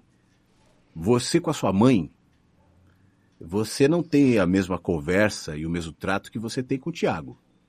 Né? É, com a sua namorada, também não é igual o Tiago ou igual a sua mãe. Quando você está lá na, na Grenal com seus colegas, é outro trato, mas é você. Né? A gente muda, você não está sendo inverídico com o Tiago porque você não trata o Tiago como você trata a sua namorada. Né? imagino, pelo menos enfim, ou sua mãe e, e, e, assim por diante. Você não está sendo inverídico. Porque vocês são muitos. Quando você fala, quem é o Clériton? É um cara só? Não. Que, quantas dimensões existem no Clériton? Quantas percepções existem no Clériton? Quem te ouve na rádio só conhece o Clériton da rádio. Mas é aquilo que se apresenta ali, naquele formato, naquela proposta. Então, quanto mais possibilidades, e aí pessoalmente, eu tenho de expressar os tantos Flávios que são o mesmo, né? mas que existem em mim, e usar até a comunicação como uma ferramenta de ampliar esses Flávios, eu faço. Então, eu, a minha comunicação na Rádio Inverso eh, não é a mesma que eu faço na, nas rádios da Pampa, porque lá é diferente, lá eu estou gravando, lá eu sou locutor. Na Rádio Inverso, não. Na Rádio Inverso eu estou só abrindo aqui, falando, só deixando vazar. Né? Mas são dimensões de uma mesma pessoa. E isso não muda. Pô, bacana. E agora, mais recente, o... as mensagens pelas manhãs, né, Flávio? Que é uma forma mais direta, né? Tu chega todas as manhãs no celular das pessoas, as pessoas cada vez mais conectadas, cada vez mais dependentes, né? Dos seus celulares, dos seus aplicativos. Mas tu convida a construir uma história, a viajar nessa história, né? É, isso aconteceu por algumas razões. Assim, primeiro, é, no, no, quando a pandemia é, veio, né, e todo mundo muito confuso e tudo muito louco, não que hoje esteja menos louco ou menos confuso, né? Até porque, pessoalmente, eu não sou muito otimista em relação ao futuro, a, tra, tratando desse assunto, né, da, da, evolução da pandemia. Eu não acho que isso simplesmente acabar, e, enfim. E as consequências, Sim. obviamente, que as pessoas mentais, emocionais, já estão carregando e continuarão carregando. Eu acho que a gente está entrando num momento, numa era de um necessário cuidado emocional, cuidado pessoal. Hoje mesmo eu fiz um programa aqui na Rádio Inverso falando muito sobre isso, né? Eu acho que isso é fundamental e quem puder de alguma maneira contribuir com esse enriquecimento pessoal de cada um, como souber, né? não existe um jeito, uma forma tal, é, que o faça. É, quem, quem é capaz de fazer um bolo gostoso, faz, porque faz bem comer um bolo gostoso. Né? Quem, quem for capaz de ser solidário, ser simpático, né? olhar as pessoas que faça, porque as pessoas estão com medo. Aqui, por exemplo, em Porto Alegre, tem muita gente pedindo dinheiro nas ruas. Muita gente. Não tem farol que se pare que não tem alguém pedindo dinheiro. Eu, muitas vezes eu dou. Eu, eu, eu, junto um dinheirinho ali porque eu acho importante. Agora, tem vezes que eu não posso, mas eu não, eu não deixo de olhar. Se eu não posso dar o dinheiro, pelo menos eu vou olhar. Só fazendo um parênteses rapidinho, já volto para isso. Uma vez estava saindo de moto do aeroporto, parando ali no farol, e tinha um senhor de idade batendo no vidro de um carro de luxo pedindo dinheiro a pessoa não abriu, não deu. E eu entendo a pessoa com medo também, é assim, uma cidade grande e tal. Mas o que me chamou a atenção é que quando aquele senhor passou por mim, ele falou assim: eu estava de capacete, ele falou assim: ele nem me olhou, ele nem me olhou. É o que mais doeu naquele senhor. Só que do início da pandemia, onde a gente foi obrigado a se isolar, onde a gente está vivendo um momento conturbado, não só sanitariamente, mas politicamente também absurdamente conturbado, polarizado, raivoso, ressentido. E os ressentimentos individuais, por N razões, né? uma delas é que as pessoas muitas vezes não entendem o processo de mudança no mundo, de maturação da própria cultura. Os valores vão se modificando rapidamente. As mudanças do mundo desse último década são superiores à do último século. E a tecnologia ajuda é. nesse sentido. E o medo das mudanças faz com que as pessoas se tornem ressentidas e se apeguem, inclusive, no próprio ódio. E tratem o próprio ódio como virtude, para tentar, de alguma maneira, manter o mundo como era há 50 anos. Mas isso não vai acontecer. Então eu vejo o mundo cada vez mais nessa direção. E como é que eu vou me posicionar né, numa realidade como essa? Eu não sou um palestrante motivacional, eu não, eu não acredito no mundo perfeito, eu não acredito em fórmulas. Eu não acho que dá para falar faça isso para ser feliz, faça aquilo para ser feliz. Acho que cada um encontra o seu próprio caminho, tem a sua própria verdade e é saudável que seja assim. Mas eu tenho algum conteúdo para pelo menos valorizar nesse sentido de humanidade, né? Que é o, o que eu sempre valorizo e que eu trago nos meus livros, a minha comunicação de maneira geral. Mas eu também trabalho, eu também tenho vários trabalhos, eu também tenho, eu preciso pagar contas, eu também tenho. Então eu tento conciliar tudo isso. Né? E os podcasts, agora voltando para sua pergunta, foram é um jeito que eu encontrei para me facilitar até nesse sentido. Então, as pessoas, eu tenho algumas listas de, de transmissão de WhatsApp. É, hoje, aproximadamente mil pessoas estão nessas listas e faz, acho que desde janeiro, mais ou menos, de segunda a segunda, toda manhã eu mando um áudio, um conteúdo Alguns eu gravo, inéditos, outros eu recupero de conteúdos antigos meus que estão no YouTube, na internet e tal. Mas o retorno é muito legal, porque as, as pessoas estão recebendo isso, estão ouvindo isso. Eu não cobro nada por isso, não vendo nada através disso, nada. Eu só estou entregando isso, como eu faço no Spotify também. Lá também tem essas mensagens outras, as primeiras eu vou colocando ali, são 65 agora que estão lá no Mensagens que Chegam pela Manhã, no Spotify. E o Éden também, que foi um dos meus livros que eu gravei. E eu disponibilizei ali também para as pessoas ouvirem, então também tem o Éden no Spotify. Eu, eu comparo esse meu trabalho, e isso foi uma coisa que me ajudou muito a me posicionar e a entender o meu trabalho como o trabalho de uma árvore. Né? A árvore ela não produz frutas para vender, ela não produz frutas para te agradar. Uma árvore pode produzir uma fruta maravilhosa no meio da Amazônia, onde ninguém nunca vai chegar, nunca vai ver, nunca vai saber. Aquela fruta vai cair, apodrecer para os nossos olhos, mas isso não vai desmotivar a árvore, porque a função da árvore é só produzir o fruto, não é o que vai acontecer com o fruto. Por isso, no meu conteúdo, eu não estou preocupado se vai engajar, popularizar, vender, porque eu perderia a, a, verdade de fazer o que eu faço. Então eu só entrego. Por isso eu tenho um monte de trabalho. Né? Por isso que eu me canso muitas vezes com os meus trabalhos. E eu fico cansado mesmo. Mas eu prefiro é, ganhar do meu trabalho, da minha profissão, do que transformar o meu conteúdo numa commodity para querer transformá-lo num produto, enquadrar numa perspectiva, promover o engajamento, e aí eu acho que eu perderia a essência. Sim. Legal. Bacana. Flávio, deixa eu te fazer uma última pergunta. E tô feliz demais em bater esse papo contigo. Ah, Sério. Com certeza. Eu, então, um professor para mim já te disse isso, já te disse isso várias vezes. É, ainda falta realizar algum sonho, algum desejo profissional? Olha, acho que sim. Não, é, não sei se é profissional, mas assim, eu, eu, eu gostaria né, de poder me dedicar com mais tempo, com mais envolvimento, com mais engajamento a esses frutos, essas goiabas, que como goiabeira eu produzo. Né? Eu gostaria de ter tempo, porque já houve uma, uma época da minha vida em que isso aconteceu. Né? Eu, eu, eu, eu tinha menos trabalho e foi o tempo que eu escrevi seis livros, foi o tempo que eu fiz muita coisa. Né? Eu viajava pelo Brasil inteiro para fazer encontros, palestras e falar com as pessoas tal. Foi um período muito rico. Talvez não nessa coisa de viajar tal, não, não, não sinto uhum. muita falta disso, não. Mas eu queria ter mais. Eu acho que tem tanta coisa a ser pensada, acho que tem tanta coisa a ser dita, acho que tem tanta coisa legal para entregar para as pessoas e que eu muitas vezes não posso, porque a minha mente está ocupada, especialmente durante a semana, com questões que bom, né?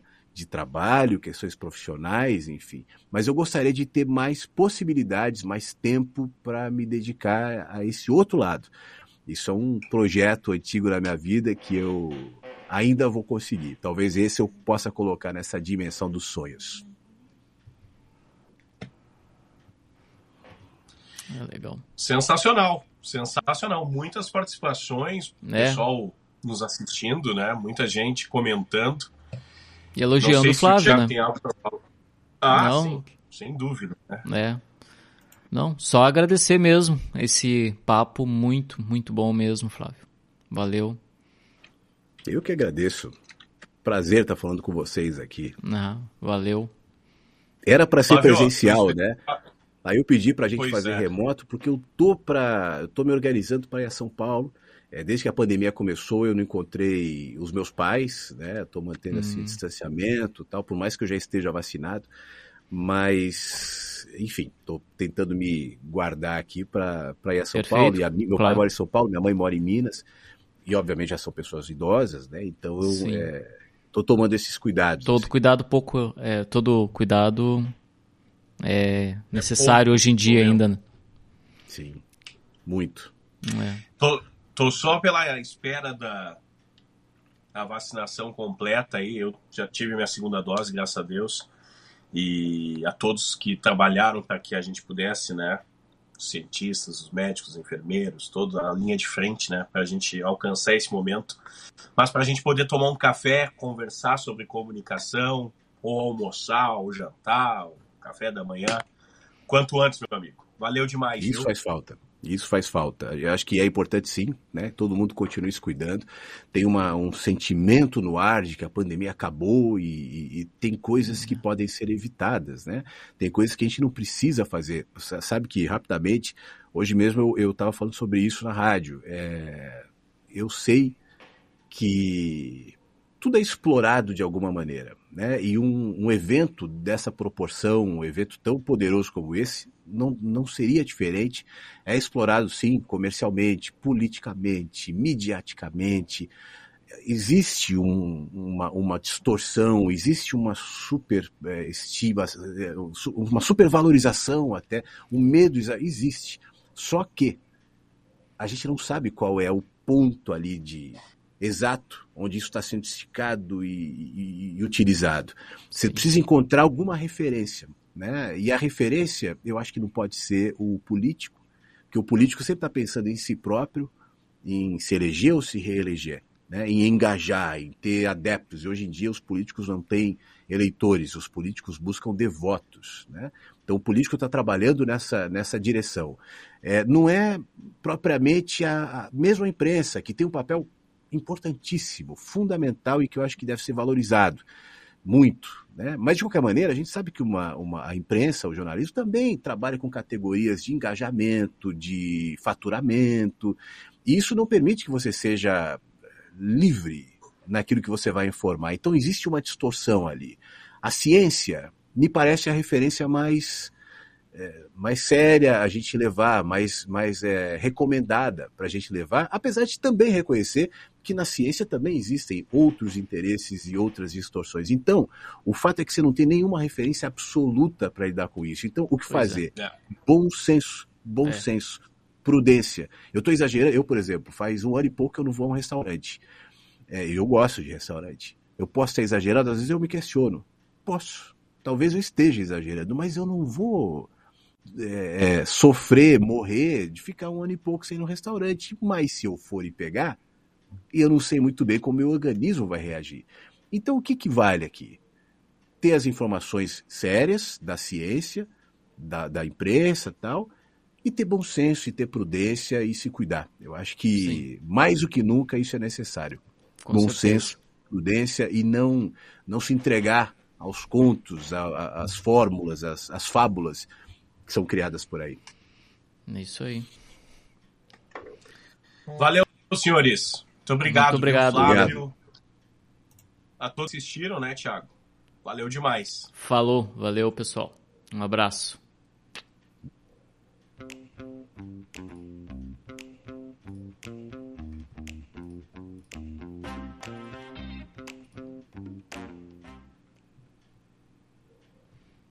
Encerrou.